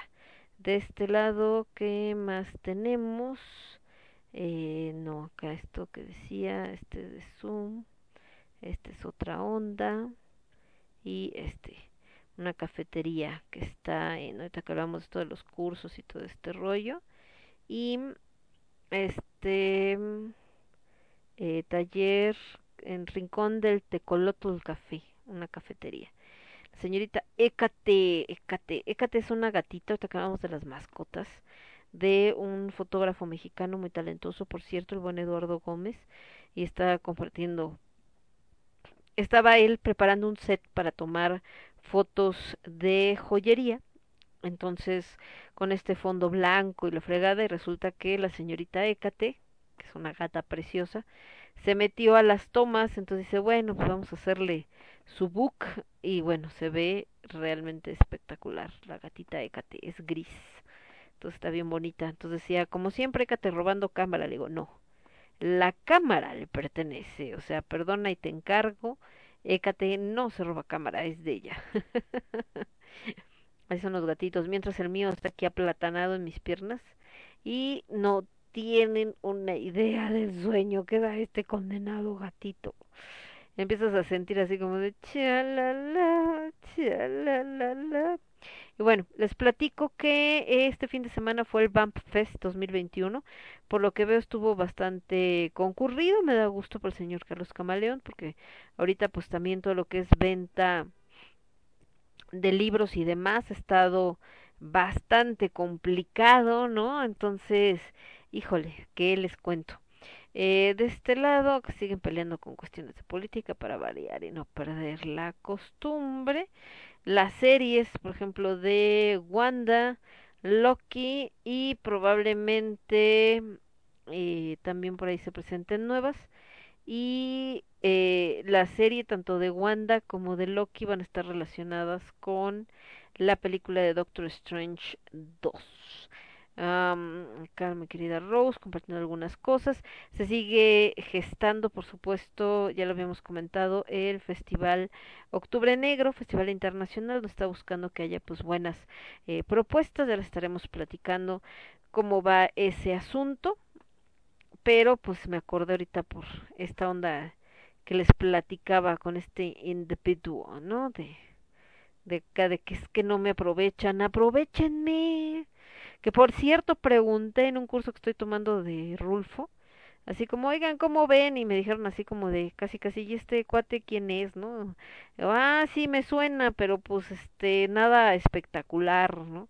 Entonces, híjole, ese tema también, ahorita que hablamos de post pandemia, creo que tiene que quedar muy claro y se entendió muy claro que para las enfermedades les vale si eres culto, ignorante, rico, pobre, poderoso, no poderoso, naco, fresa, los términos que quieran utilizar, la realidad es que temas como la pandemia no perdonan. De hecho, hay un hay un cuento que andaba buscando estos cuentos de los hermanos eh, Grimm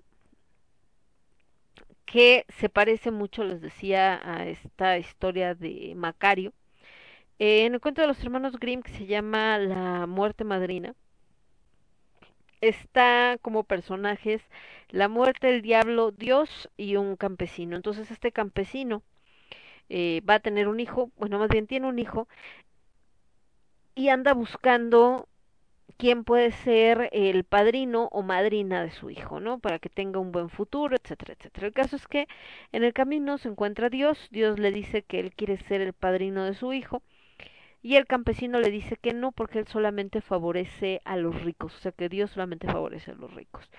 Después se encuentra al diablo, el diablo le dice que él quiere ser el padrino de su hijo. Y le dice que no porque el diablo pues solamente trastoca todo y engaña a los hombres y demás. Y finalmente se encuentra a la muerte que le dice que quiere ser la madrina de su hijo y él le dice que pues sí porque la muerte es pareja para todos, que a la muerte no le importa si eres eh, rico, pobre o lo que sea. Finalmente si te toca te lleva, ¿no? Entonces esta madrina tiene, está al pendiente del crecimiento de su ahijado y este se convierte en un gran doctor. Y se convierte en un gran doctor porque la muerte le dice, mira, bien simple, si yo me paro en la cabecera del enfermo, es que se va a curar. Pero si me paro en los pies, es que se va a morir. Y entonces él pues va por la vida sabiendo que si la madrina se para en la cabecera, ah, no se preocupen, ahorita lo curamos y uh, queda como maravilloso. Si ve que se ponen los pies, es híjole, lo siento mucho, no hay nada que yo pueda hacer y muere, ¿no? Entonces se vuelve famoso tanto por curar gente como por el buen tino que tiene de poder vaticinar con exactitud qué va a pasar con los enfermos. El caso es que en una de esas llega eh, con, eh, pues precisamente con con una mujer eh, hija de, no me acuerdo si de un rey o de un hombre muy poderoso, y le igual, ¿no? Que está muy enferma, nadie la puede curar, y le dice, si la curas te vas a casar con ella y vas a ser millonario, y casi casi, creo que si era una princesa, ¿no? Y vas a ser rey y bla, bla, bla, le pinta todo muy bonito. Llega él y, oh sorpresa, la muerte está a los pies de la princesa. Y entonces él eh, mueve la cama, le da la vuelta y entonces salva a la muchacha, ¿no? La muerte pues está muy enojada y le dice, ¿sabes qué? Este, no, pero mire, ah, no te preocupes, vente, acompáñame, no, pero no estás enojada, no, no pasa nada, y entonces lo lleva a un lugar donde hay velas, y las velas tienen diferentes alturas, están encendidas, y le dice que significan la vida y la muerte de cada persona, entonces hay velas que están nuevecitas, y hay otras que ya nada más queda un cabito de, de vela, ve una muy pequeña y le dice, esa es la tuya, él le dice, no, ¿por qué? Que mira, que yo... Ah, no te preocupes, mira, este, vamos a ver, ahorita ponemos una nueva, y cuando la muerte se acerca a supuestamente tratar de cambiar la vela para que él viva más, la tira, se apaga y pues la persona muere, ¿no? Entonces, eh, esa es la muerte madrina. Y me acuerdo ahorita porque desgraciadamente en ese tema que estamos platicando de eh, que en este caso del coronavirus, todos los casos que hemos visto, de verdad, ah, si hay algo que queda claro es que no tiene que ver con que la persona tenga mucho o poco dinero, que sea este blanco, morado, azul, negro, eh, verde, lo que sea, no afecta el color de piel, o al menos no parece que afecte el color de piel ni eh, la condición económica, porque aun cuates que tenían toda la lana del mundo, pues no han logrado sobrevivir. Entonces, ahí sí, la muerte no agarra parejo, no se anda fijando en que sí, de dónde viene, por qué viene, ni nada parecido. De este lado, déjenme ver acá un gatito que anda haciendo amistades, gente que anda compartiendo, que andan, pues no propiamente de vacaciones, pero saliendo. Y es lo que les digo, mucha gente de ahí se agarra y, ay, no, ¿por qué salen? Y maldito. De... Híjole, pues porque la economía se tiene que volver, volver a activar, si no nos carga el payaso. Ya no digan, desgraciadamente para la gente de teatro, donde todavía tenemos los teatros a un aforo muy reducido y en el caso del teatro que es para escuelas pues completamente detenido y eso significa cero pesos cero centavos y que los actores directores etcétera pues se tengan que poner a hacer otras cosas no no muy propias de su profesión. Nos vamos a ir con algo de los señores de septiembre negro del disco perversiones de un alma esto que le da título al disco perversiones de un alma. Después de los señores de Septiembre Negro nos vamos a ir con algo de Scream Silence, de disco To Die For, eso que se llama Dust of Soul, polvo de almas, y cerramos el bloque de estas rolitas con algo de los señores, un clásico, con algo de Saratoga. De Saratoga vamos a poner esto que se llama Si amaneciera, una canción preciosísima como para poner este ambiente más romántico y regresamos. Yo soy Lemón, esto es el quinto elemento, lo escuchas únicamente a través de radio estridente. Vuelvo. Somos ruido. Somos estridente. Somos estridente.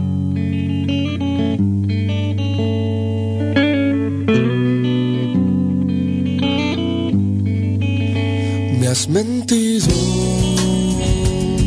tus palabras se las lleva el viento. Cien mil lamentos por ser adicto al aroma de tu cuerpo. Con un falso te quiero, con un buen teatro, con unas ganas tontas de estar a tu lado. Terminó el momento de hacer amistad, aún queda algo dentro, es la ausencia de ti. La chispa de la vida se apaga dando paso imagino un instante sin ti. Son perversiones de un alma llena de veneno que me hizo enloquecer.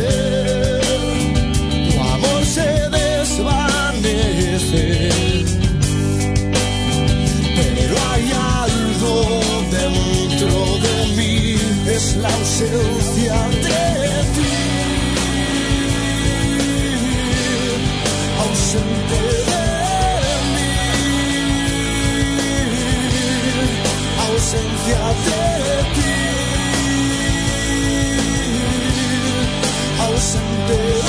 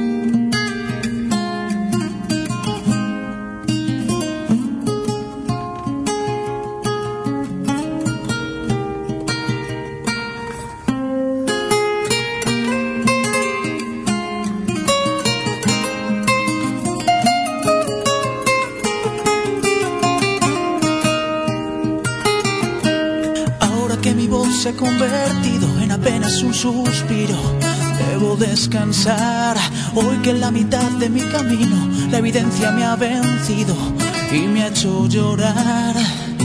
Sé que el tiempo curará, aunque nada siga igual. No me quiero resignar, no olvidaré yo que hasta el momento ignoraba en el punto en que se hallaba esa enfermedad. Siento que la vida es como un hilo que se corta de improviso sin avisar. Y en la oscura habitación necesito oír tu voz. Ahora duermes junto a mí. Esperaré. Si amaneciera sin ti, yo no sé qué sería de mí. La muerte me ha mostrado ya sus cartas y no entiendo la jugada. Trato de salir, no quiero admitir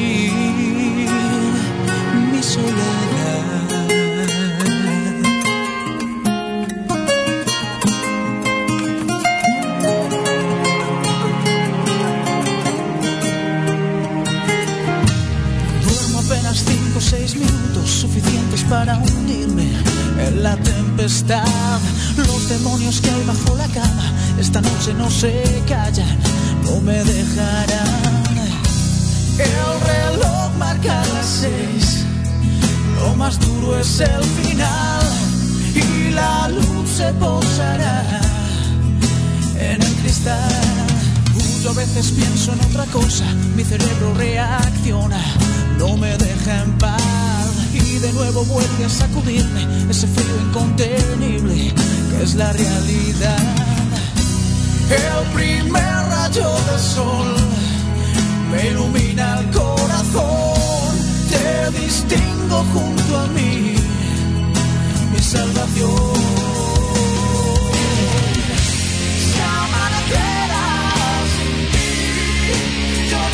Sería de mí.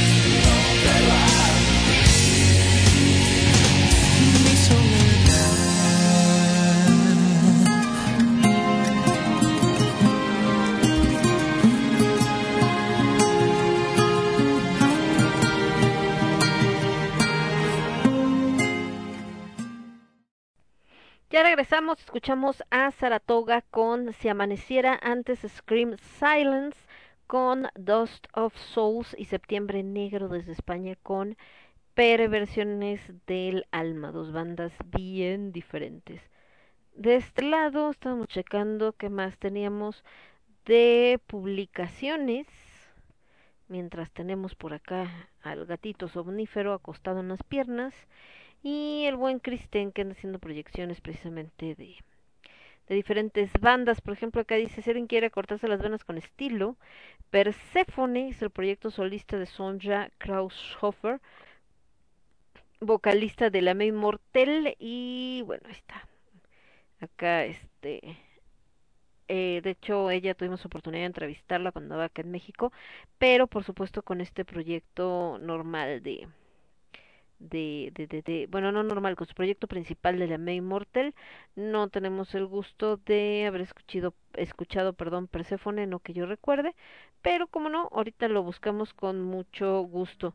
Por cierto que como dice el buen Cas, que esto de que ahora a raíz de el nuevo disco que va a sacar eh, Metallica vamos a tener bastante material para el absurdo, ¿verdad? Ahora que andaba en en Veracruz se escuchan unas canciones tan sui generis, vamos a decirle, que sí son así como de chale. ¿Quién pensó que era una buena idea hacer esta rolita de ese estilo? No manchen. Y antes de eso, acá también el señor Kristen estaba hablando de que, eh, que en el 89 se va a conocer uno de los clásicos japoneses de la escena, y que es una banda, no sé cómo se llama la banda. Ah, dice que el estilo característico de estos pioneros japoneses siempre fue muy diferente entre un video y otro, pero siempre con las voces adecuadas, señorando sus momentos oscuros. Larga vida al señor Atushi Sakurai y compañía. La banda se llama Buktik. Las bandas que andaba subiendo el buen Kristen. Ah, acá una chica punk con un tomahawk bien acá y eh, por supuesto el eh, un gatito y entonces se ve súper bien. A esto que les decía de Dua Lipa que anda vestida como gótica y se pone de moda lo gótico otra vez y eh, y pues bueno esto de que dicen que qué bueno que se vista así pero que eso de que digan de que ahora trae eh, lo gótico pues nada que ver porque pues ella no es gótica, ¿no? Entonces, eh, pues se sienten como invadidos. Y lo que yo les comentaba al principio, ¿no? Creo que eh, pues ya sabrá quien se vista así porque Dua Lipa se viste así, le llame la atención, quiera, etcétera, y ya sabramos si se acercan o no a todo lo que tiene que ver con lo gótico, pues chido, ¿no? Si no, pues con la pena. Ah, de este lado déjenme ver qué más tenemos. No, acá esto se está cargando, es que quería ver si estaba conectado y si estaba cargando, porque si no, vale gorro. Y acá, no, este es otro asunto. Eh, ah, ah, ah, dice por acá el buen Cas, dice, espero que haya nuevas ideas para el absurdo, dice por acá. ¿Ya te vas, gatito? Dice que no lo dejo dormir, que gracias. Y al rato regresa. Dice, ahora eh, sí, ya puedo participar más en el programa. Es que estaba checando lo de una cámara que me quieren vender. Está interesante, pero rechazaré la oferta. Sí, ya vi qué le pasó a tu cámara, Casiel. Estaba viendo que subiste así como que rip tu cámara y dije, no, ¿qué pasó? ¿Qué onda o de qué se trata? ¿Qué onda contigo? ¿Qué le pasó a tu camarita? Y acá este que si los dije, de repente suben ciertas cosas a, a ¿cómo se llama? A, a esta página de GOT algunas cosas muy interesantes, pero también a veces unas discusiones acá medio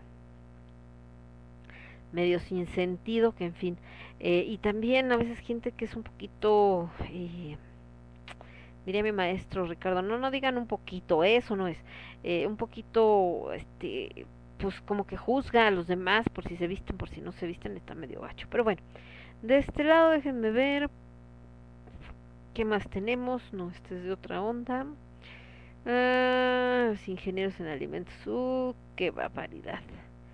Es que, hijo, ahorita que hablamos de esto después de la pandemia también, Ah, ¿qué es lo que queda? ¿Qué es lo que queda claro? Eh, el tema de los profesionistas y de esta idealización del estudiar en la universidad como la respuesta a hacerte millonario. Eh, ya lo veíamos venir desde que empezó la generación de los millennials justamente a entrar en el ámbito laboral donde cada vez había menos oferta, más bien había menos demanda para los profesionistas, pero había demasiada oferta. ¿Por qué? Porque fomentaron desde la generación X esto de que tenías que ser universitario porque era la única salida y entonces solamente así ibas a ser un triunfador y solamente así ibas a alcanzar eh, tus metas, etcétera, etcétera. Y eh, pues los millennials también traen este nuevo, eh, esta ola de que tenían que estudiar una carrera y de repente se encuentran con que eh, no tienen eh, pues al estudiar una carrera y todo no ya por ello tienen un buen trabajo sino todo lo contrario eh, se topan con bastantes dificultades no pueden comprar una casa no pueden comprar un coche el dinero no les alcanza tienen que compartirlo con alguien más estos famosos roomies empieza a poner de moda este tipo de, de desarrollo donde eh, tienes que compartir habitación o más bien tienen que rentar casa entre varias personas y compartir habitación con ellos porque eh, no es suficiente, ¿no?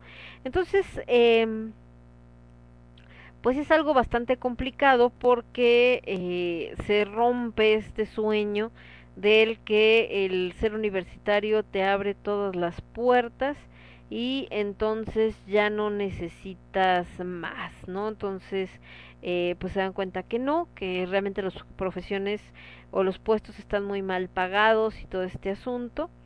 Y entonces, eh, pues por ello, eh, no ganan lo que esperaban ganar. Entonces vienen los eh, finales todavía de los millennials, centennials, donde mejor empiezan a vender cosas o ponen su propia empresa, etcétera, y que por ello entonces ya logran eh, tener un mayor éxito. Ahora, eh, creo que ni la una ni la otra. El ser profesionista creo que sí es una buena opción siempre y cuando aproveches este conocimiento universitario para desarrollar diferentes habilidades y eh, también creo que el entender que el ser eh, artesano o al tener una, una profesión eh, que no tenga, que no sea, más bien, el tener una actividad que no sea de profesionista no forzosamente significa que no estudiaste o que siendo profesionista si aprendes un oficio tampoco quiere decir que estás retrocediendo sino estás utilizando lo que te enseñaron en la universidad que también tiene que ver con cuestión de pensamiento de criterio etcétera para eh, desarrollar otra cosa que te pueda ayudar a, obtener lo que buscas, ¿no? Entonces, ¿por qué? Porque también llegó un momento en que se estuvieron como que viendo los oficios como algo malo, como de gente ignorante o de gente que no quiso estudiar y no quiso llegar más allá, eh, gente que se conformó y no, la realidad es que los oficios eh, son una opción que ha ayudado a muchísimas personas. El día de hoy creo que hay más demanda de gente para los oficios que de gente profesionista y eso pues lo están viviendo. Entonces eh, todo esto viene porque digo que una chica estaba preguntando así como de, a ver ingenieros en alimentos díganme si es buena carrera o no la ingeniería en alimentos pues depende qué es lo que esperas de ella hacia dónde vas etcétera y es como decir oiga me conviene ser doctor porque igual me hago millonario pues depende si te dedicas a trabajar en instituciones de gobierno como el Seguro Social o cualquier otra de estas, pues probablemente no te vas a hacer millonario. Si te dedicas a cuestiones de enseñanza o decides ser cirujano plástico, pues probablemente sí puedas hacerte millonario, millonaria y eh, hay gente que a veces encuentra un muy buen trabajo en una empresa grande, no sé, Nestlé, este, Procter Gamble, etcétera y le va muy bien, hay gente que de plano batalla para encontrar chamba, entonces eh, creo que es esto, el no dejar de estudiar, pero también el no cerrarnos a que si se nos atraviesa por ahí un oficio para el que somos buenos, que nos guste, que aparte nos deja una lana, pues está chido, independientemente de que hayas estudiado, porque les digo, la, la eh, preparación universitaria es necesaria porque cambia completamente nuestra visión, pero ahí sí, como tanto que les gusta a muchos admirar a los gringos, como los gringos, la realidad es que el gringo estudia en la universidad no para dedicarse a esa profesión, la mayor parte de las veces termina siendo algo completamente distinto, pero la, eh, el haber pasado por la universidad hace que la gente lo contrate. Y ahí es muy curioso, a veces van a una entrevista de trabajo para X vacante y no les preguntan como qué estudiaste para saber si tiene esta base, sino simplemente si pasó por la universidad y ya con eso, sobre todo en algunas profesiones como ventas o cualquiera de otras cosas. Ya cuando hablamos de algo muy específico como medicina, bueno, obviamente sí tienes que haber estudiado medicina porque si no vas a matar a alguien, pero en el caso de cuestiones administrativas o demás, como que a veces hasta gente que estudió, no sé, letras inglesas, puede trabajar de administrador, de vendedor, etcétera, ¿no? Dependiendo cómo demuestre los conocimientos o sobre todo la actitud que tiene. Entonces, eh, creo que eso va a provocar una crisis bastante fuerte sobre todo para toda la gente pues que está en este rollo de no, no es cierto, el ser profesionista es lo máximo, yo siento profesionista, voy a alcanzar el éxito, etc, etc, y de repente sale a la vida y bueno, se frustra. Y lo primero es pensar, es que la carrera no sirvió. No siempre es la carrera. Por cierto que ya viene la expo universitaria, ¿Se acuerdan que hicimos la entrevista con Reader Digest? Y eh, ahí pues las universidades van a presentar sus nuevas propuestas, hay nuevas carreras, también esa es otra. Si alguien está buscando cosas innovadoras y que no hay tanta oferta en la ciudad y en el país de México para que eh, pues los busquen más empresas. Entonces, ahí está. Y estaba platicando con el buen Cas de que qué le pasó a su cámara. Dice que eh, que recibió un golpe en la lente y pues así quedó. como que un golpe en la lente? ¿Y por qué tiene un golpe en la lente? Que dice que se trabó, que la va a llevar a ver si la pueden reparar, pero como ya el modelo va a cumplir 20 años, que se está resignando a que le salgan con mejor cómprate otra. Dice, cuando le pasó eso a la cámara, hasta lagrimitas me salieron. Ay, casi, no te digo. ¿Qué onda contigo? Pues a ver, esperemos que tenga arreglo. Si no me acuerdas, yo tengo una cámara por acá, por cierto, muy buena y que pues ya no la la dejé de usar, anda uno mucho clavado en el celular, pero pues no lo mismo que la cámara, eso me queda claro. Entonces les digo chicos, creo que acá lo importante es, eh, y algo que nos están dejando las nuevas generaciones, es aprender a hacer aquello que te gusta, independientemente de si es una carrera universitaria, si no es universitaria, es una cuestión artesanal, lo que sea, siempre y cuando es algo que realmente te apasione, que seas bueno en ello, pues te puede ayudar también a vivir de esa parte, ¿no? Acá nos ponen una frase la maestra Alma Rosa Tapia de George Orwell, que dice, para controlar un pueblo hay que conocer su miedo y es evidente que el primer miedo de cada individuo es estar en peligro mortal. Una vez una vez que el ser humano se hace esclavo de su miedo, es fácil hacerle creer que el Estado estará listo para ayudar a salvarlo. Wow. Y bueno, esto tiene mucho que ver, por supuesto, eh, con las situaciones que estamos viendo, donde precisamente la gente está siendo manipulada, pues por supuesto, a través del miedo. Y no me refiero a que si se ponen la vacuna, no se ponen la vacuna, no, no, no, en general está siendo dividido justo por el miedo. El buen Cas dice que va, gracias Lemon de nada, mi querido Cas. Ah, acá este estén hablando de los personajes, este es un tema bastante amplio. Solo es impresionante cómo una persona se mete en el personaje, ¿verdad? Hay gente que de hecho se queda en el personaje y no hay ni cómo hacerle.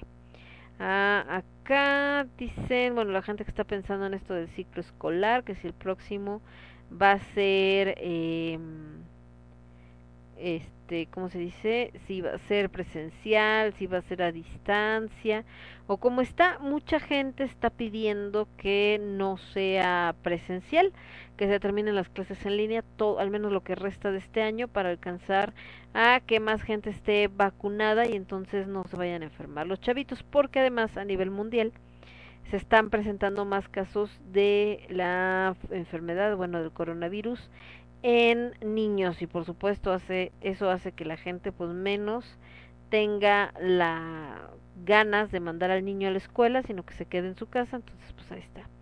Acá nos vamos con esta rolita de OMP que se llama La verdadera belleza es muy dolorosa.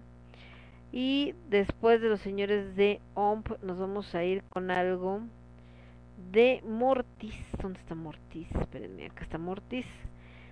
Del disco The Smell of Rain, que por cierto creo que está lloviendo acá afuera.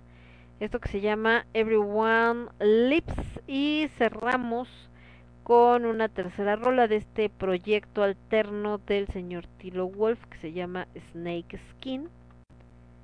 Que por cierto también le encanta ser DJ y mucha gente a veces saca de, de onda porque dicen es que Tilo está poniendo una canción de Lady Gaga. Pues claro que sí, porque ese es su trabajo. ¿Dónde está Snake Skin? Aquí está Snake Skin del disco ah, Cantatronic del 2006 y nos vamos con esto que se llama Still Not Home y yo vuelvo. Yo soy Lemon. Esto es el quinto elemento y lo escuchas únicamente a través de Radio Estridente. Regresamos. Somos ruido. Somos estridente. Somos estridente.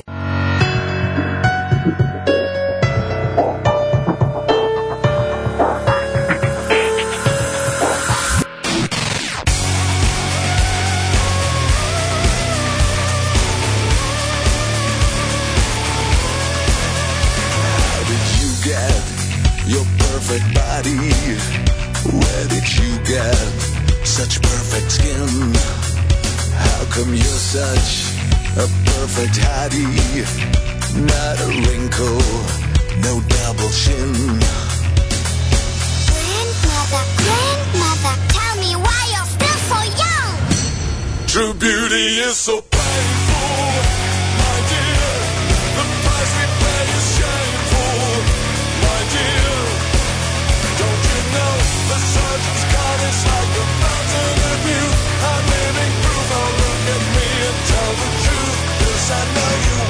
to. What's your secret for staying youthful? What's your secret for staying thin? Won't you tell me and please be truthful? Does true beauty come from within? Grandmother, grandmother, tell me why you're still so young. True beauty is so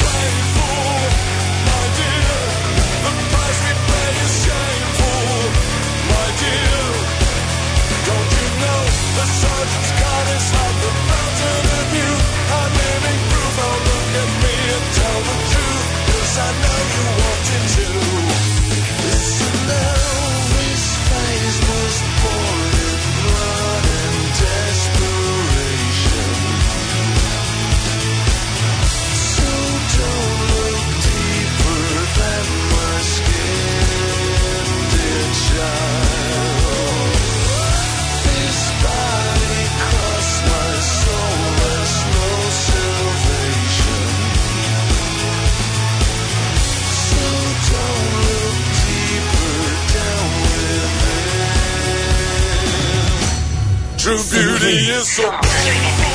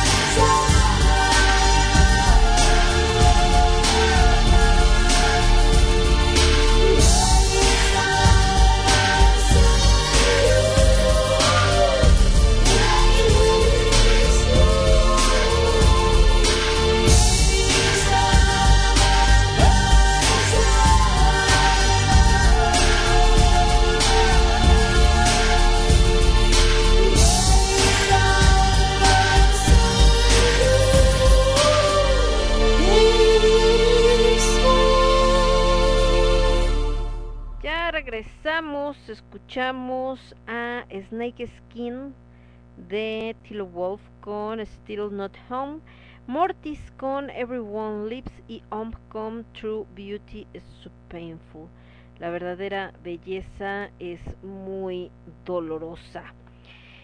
Y de este lado, el señor Tango ya regresó, les dije, pero anda haciendo aquí unas barbaridades que bueno, me espantó porque anda corriendo y avienta todo así como de, ah, le entra la locura, es la locura post, hablando de post, que hacemos de post pandemia, bueno, la locura de Tango es post, mis papás no estaban y entonces necesito llamar la atención, pero en fin. Eh, de este lado estaba viendo, ay, me equivoqué acá de de botón, espérenme. Eh, de esto que fue la marcha, no sé si fue la marcha gay o algo así, por lo que entiendo. El 26, porque algunos están compartiendo sus fotos y todo esto. Y les decía que ahorita, pues muchos están como que no, es que la pandemia, que no sé qué, y que entonces. Eh, también, pues tristes noticias que nos encontramos, por ejemplo, eh, Lalo Vázquez de una agrupación que se llama Ritmo Peligroso, que bueno, muchos la deben de conocer, a Ritmo Peligroso, desgraciadamente eh, falleció, nadie sabe por qué, o bueno, al menos no he visto por qué, y dice que eh, el buen Michael Duarte, que por cierto lo vi yo y dije, como que se parece a Michael Duarte que estaba ahí con, con Lalo Vázquez porque lo subió Becky. Eh, que dice que, que lee la partida de Lalo Vázquez y no lo puede creer, que todavía hace poco pidió camionetas para una gira de ritmo peligroso en el Estado de México para concientizar de la violencia contra la mujer. Descansa en paz, hermano, no lo puedo creer. Y bueno, pues muchas personas acá están poniendo comentarios. Les digo que ahorita está así como de que no sabe uno ni qué onda, ni a qué horas, ni cómo está el asunto, pero en fin y bueno obviamente que pues es una noticia pues eh, pues bastante bastante triste y sobre todo pues sorpresiva. Por acá el buen Cass dice que más que Snake Skin se oyó lacrimosón. Pues es que al final pues es un proyecto de Tilo Wolf entonces pues está muy permeado por supuesto con todo lo que hace también con Lacrimosa creo que tiene un toque de los dos tiene canciones de Snake Skin como más electrosas, más de este estilo que, que trata de emular acá, pero este pues yo creo que suena también bastante bien. Eh, de este lado, ¿qué más nos dicen? Acá el buen Adolfo, no, esta es otra cosa que me estaba diciendo por acá.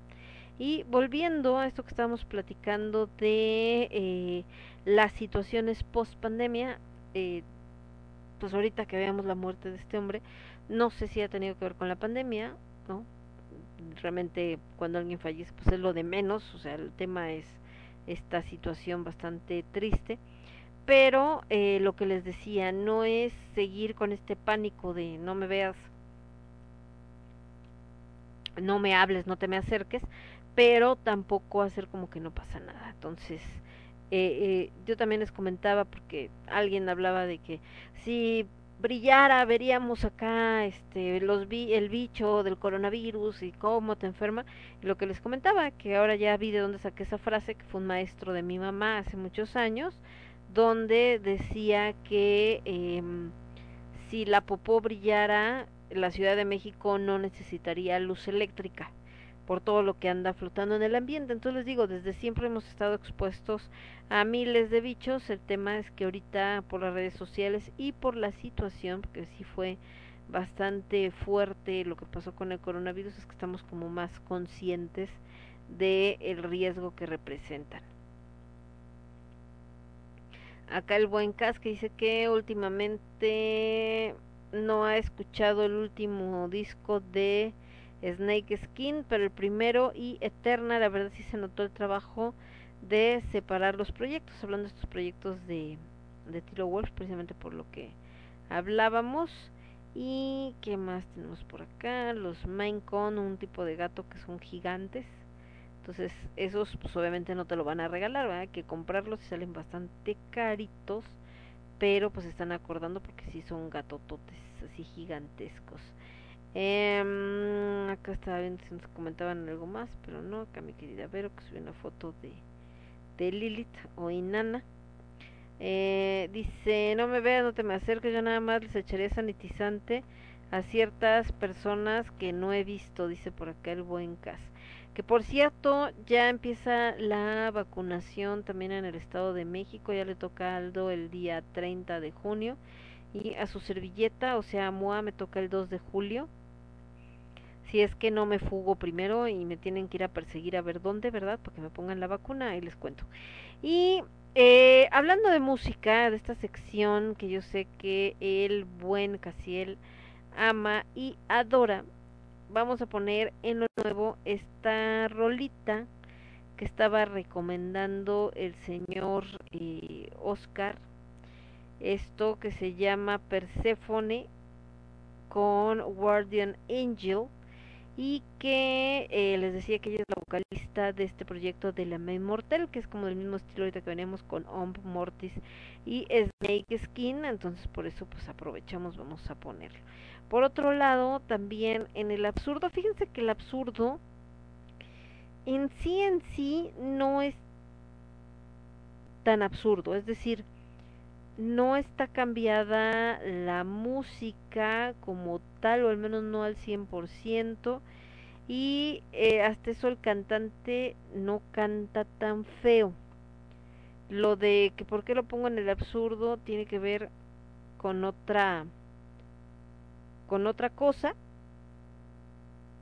y que entonces pues este pues nos da como esta idea de que no ¿cómo les diré? De que este pues suena acá medio medio rara, pero a ver, ustedes ya dirán, tendrán la última palabra, qué tan absurdo o qué tan no absurdo suena.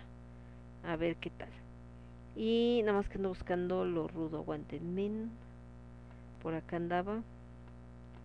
Ay, este gatito que está aquí acostado está bien calientito. Les digo que lo malo de tanquito aquí acostándose es que da un sueño. Entonces está uno así como que aquí peleando con el sueño al mismo tiempo que estás tratando de, de poner música y todo. Y dices, ay, gatito. Y vámonos, a ver, ya me acordé. Está ah, Lake, Land of Past, no. Lars, Las Novias, Legacy of Fire.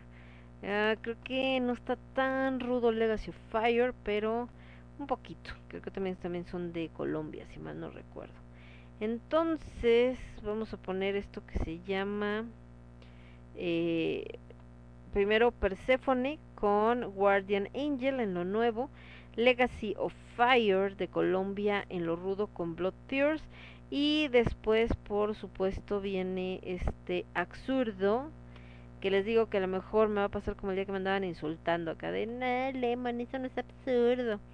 Acá yo por lo que lo considero absurdo es por otra cosa, a ver si ustedes lo notan y regresamos. Yo soy Lemón, esto es el quinto elemento lo escuchas únicamente a través de Radio Estridente. Señor Cas, todavía no empieza y ya se está quejando. Volvemos.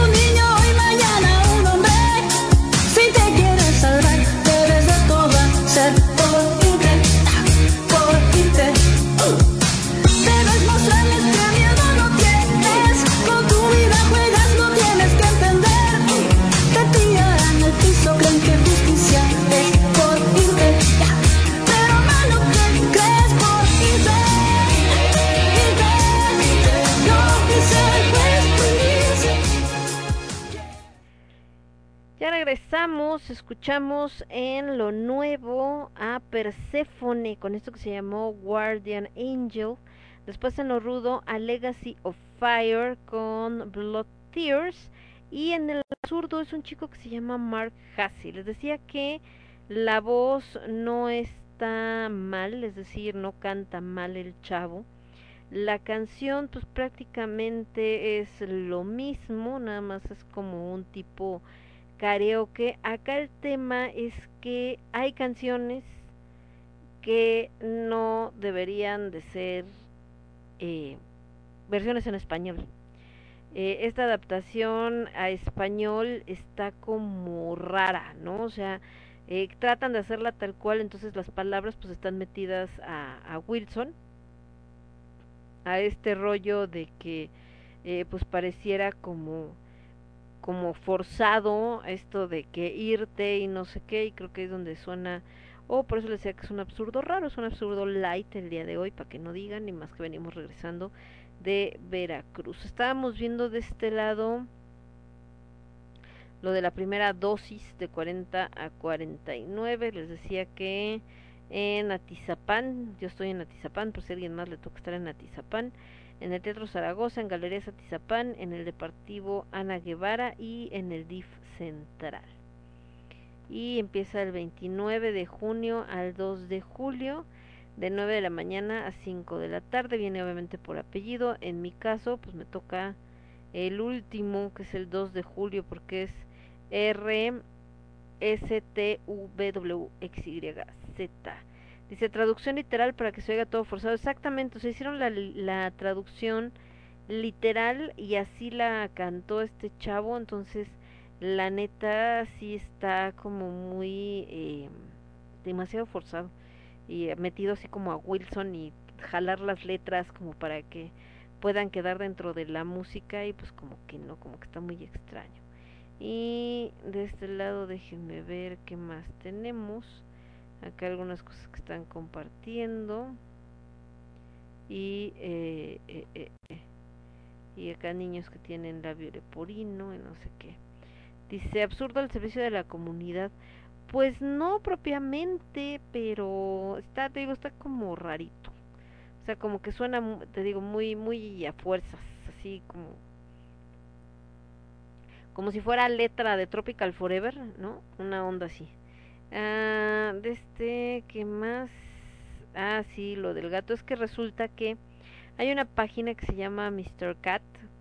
Es una chica y ella es rescatista. Entonces de repente sube, eh, tiene una sección que se llama Ya llévatelos Diosito, que son como notas que encuentra en internet de gente diciendo tonterías sobre los gatos. Y por ahí tiene otro que es el doctor Montelongo, que es uno que en un comentario una tipa dice que ella es enfermera, pobrecito de sus pacientes, y que tiene un ginecólogo que es el doctor Montelongo, y es el que le dijo que no, que este, que con el pelo de gato te, no, que si te ataca la yugular, unas ondas así muy extrañas. Y me acordé porque te está poniendo acá Mr. Cat, dice, imaginen a todos los conocidos de Doña Pelos que se enfermaron, murieron, perdieron una extremidad por culpa del pelo de un gato, no les dará pena hacer la prueba tangible de la selección natural.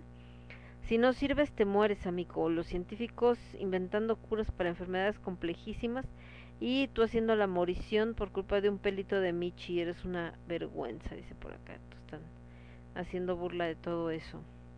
Y acá dice Caracas es Caracas, lo demás es Monte y Culebra. Y pues vienen otras, ya sé, para que vean que también dentro de esas naciones se andan peleando en los municipios no nada más sucede aquí en México. Eh, ¿Qué más tenemos por acá? No sé, un pastel, pero se ve como medio extraño. Ah, ahí está. Y creo que nada más.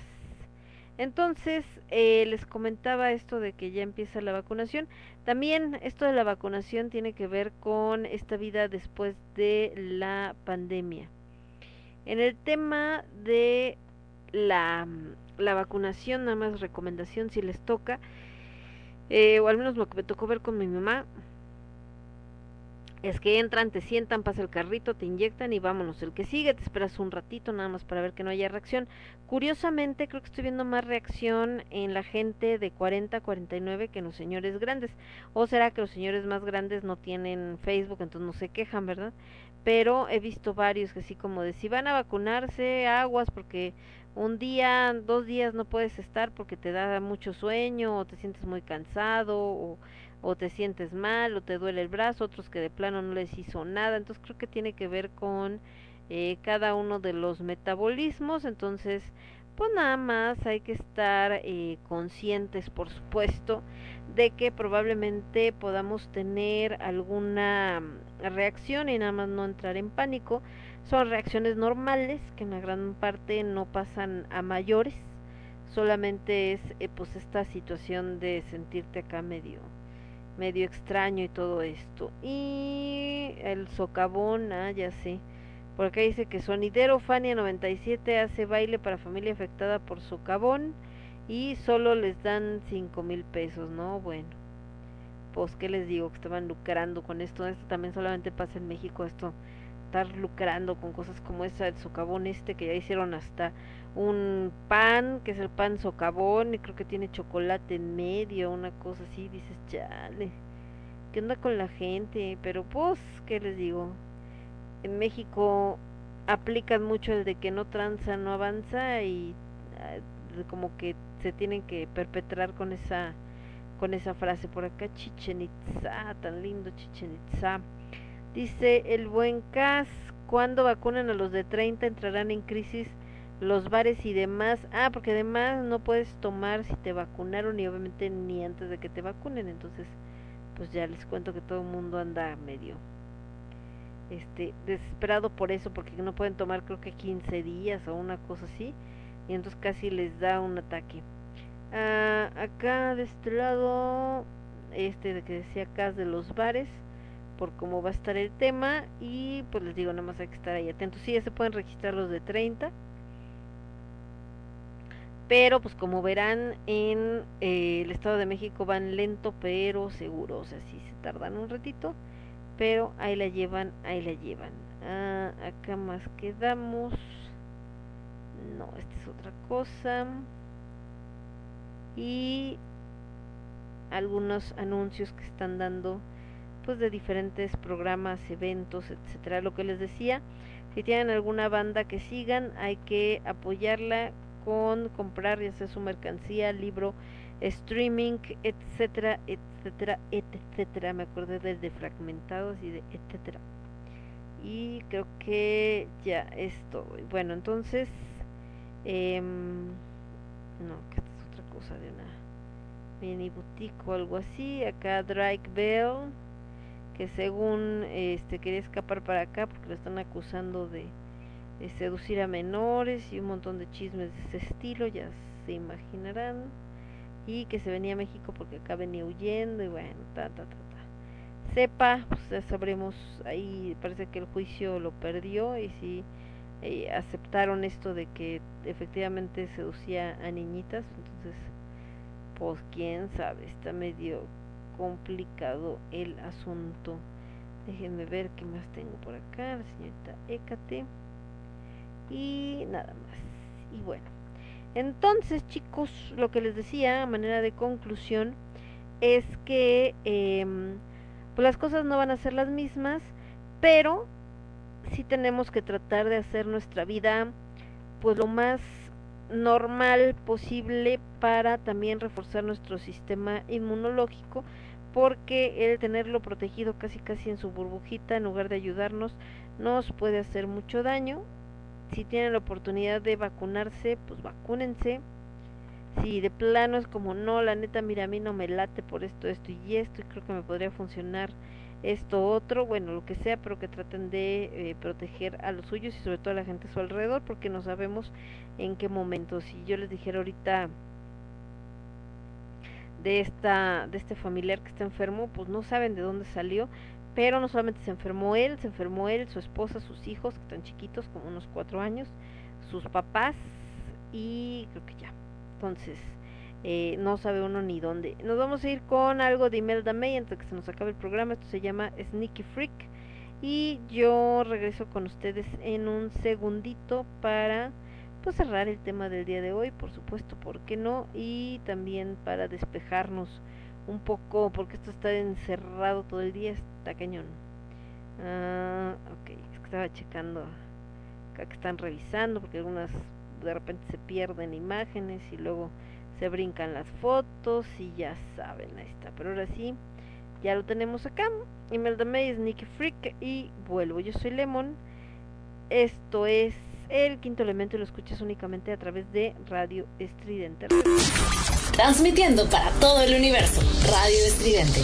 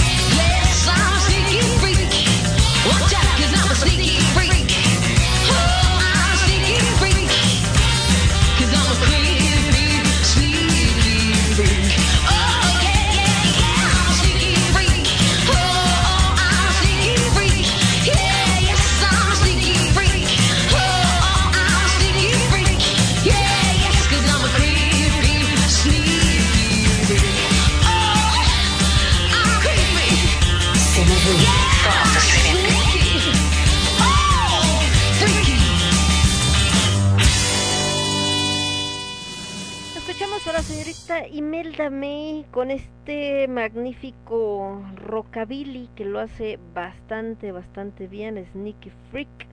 Y con esto, por supuesto, nos despedimos viendo aquí en la red, en esta nueva normalidad, como mencionábamos. También ha habido cosas bastante absurdas. Eh, me acordaba, por ejemplo, ahorita esto no es absurdo, que es la PCR basada en saliva, que dice que igual de precisa y obviamente más cómoda porque no te meten el cotonete por la nariz, pero habría que ver qué tan cierto es que efectivamente es eh, bastante precisa. Supuestamente tiene el 99% de precisión, está aprobada por la FDA y que es válida para que te dejen viajar. Habría que ver el costo, etcétera. Los resultados están entre 24 y 48 horas. Pero como que absurdos. Hoy en las noticias, o bueno, en los comerciales que salieron en una de las noticias, hablaban de que actualmente el cubrebocas se ha vuelto pues una parte integral de tu tu outfit, ¿no? Porque pues no puedes salir con él, sin él, perdón. Por ejemplo, en un restaurante que comimos hoy en Veracruz, que les platicaré de él el viernes, eh, cuando te paras al buffet, aunque está cerrado y la chica está detrás de un acrílico y no es un buffet como antes, eh, también, eso ha cambiado, los buffets como los conocíamos desaparecieron y dudo que vuelvan, que era donde tú te servías. Ahora existe el buffet, pero alguien más es el que te sirve, o sea, tú te acercas y ya le dices quiero de este, este y este, y sí te ponen lo que tú quieras, pero tú no lo manipulas. Bueno, caso es que para pararte de ese buffet también tienes que traer cubrebocas. Pero lo que les decía de que es absurdo del buffet, digo del buffet del cubrebocas, que en este comercial que estaban haciendo en el, en el programa de radio o en la estación de radio, era que eh, justo porque vas a tener que traerlo ya todo el tiempo, tenías que tomar en cuenta cómo era tu cubrebocas para poder combinarlo adecuadamente con tu ropa, así, tal cual. Y entonces decía que, por ejemplo, si tu cubrebocas era de una tela lisa, entonces podías usar ropa que tuviera, no sé, lunares, rombos, etcétera, para darle como este equilibrio. Y que por otro lado, si tu cubrebocas era de los que traen algún diseño, o sea, puntitos y demás, ¿no? O lunares, florecitas. Entonces tu ropa tendría que ser en colores neutros para que eh, haga juego y como que quede. Entonces me dio risa porque dije, bueno, de estas nuevas industrias que dejó la pandemia, mientras algunos hablan de que perdieron todo, hay empresas que de no tener nada se volvieron millonarias y se hicieron famosas y todo, porque están relacionadas con cosas que nos piden para poder convivir en tiempos de pandemia. El gel para manos, el, los cubrebocas, las caretas faciales, eh, las toallitas sanitizantes, nombre Lysol, yo creo que creció su producción como tres veces lo que hubiera imaginado en su vida y eh, los tapetes sanitizantes entonces empresas también charlatanas como esta de hospitalar no que surgieron y que se hicieron millonarias, les digo, no solamente porque venden cosas que se necesitan, sino por llevar al absurdo lo que necesitas. Estos eh, tapetes carísimos, como con una jerga y sanitizante basta, eh, caretas eh, que supuestamente son de marca, ¿no? Llámese Prada, Gucci, etcétera, y te dan a precio de oro, cubrebocas de que este lo usan los artistas y te combina y no sé qué, y no pierdas trabajos porque traes la ropa incorrecta y tienes que ser igual de elegante y, y no lo usa cualquiera, solo la gente chic y nice. Entonces todo, todo este rollo pues es como una perversión de una industria necesaria. Hubo muchos fraudes también con geles que se vendieron que no eran propiamente geles de alcohol, en fin, muchas cosas. Entonces, hay también algo con lo que tenemos que aprender a vivir post pandemia es el poder identificar de esas cosas que nos están vendiendo cuáles son reales, cuáles no, cuáles sirven, cuáles no sirven y cuáles literalmente estamos comprando ya más por cuestión de ego y de desmadre que porque realmente sean productos que están funcionando, ¿no? Y que investigamos bien. A veces nada más es porque está de moda, porque se ve bonito, porque me llamó la atención, porque me lo recomendaron, porque lo tiene mi primo, mi compadre, mi amigo y demás. Y bueno chicos, yo con esto me voy a despedir el día de hoy. Les mando un beso, un abrazo. Espero que tengan un excelente fin de semana. La neta sí tuve que hacer milagros porque como les comentaba, como venimos regresando de las tierras veracruzanas, andamos así como medio en calidad de zombie, pero lo logramos. La próxima semana tenemos en el quinto elemento el especial segunda parte de bandas góticas mexicanas, por ahí vamos a lanzar la pregunta en el grupo de GOT, que es para ellos ser gótico, porque en la primera parte del especial hablábamos de un artículo, una investigación que hizo una chica de la Ibero sobre la escena oscura, pero bueno, que obviamente ella que está fuera de la interpretó como a su modo. Bueno, ahora preguntemos a los que están dentro del movimiento gótico qué es para ellos ser gótico. Eso va a estar bastante interesante.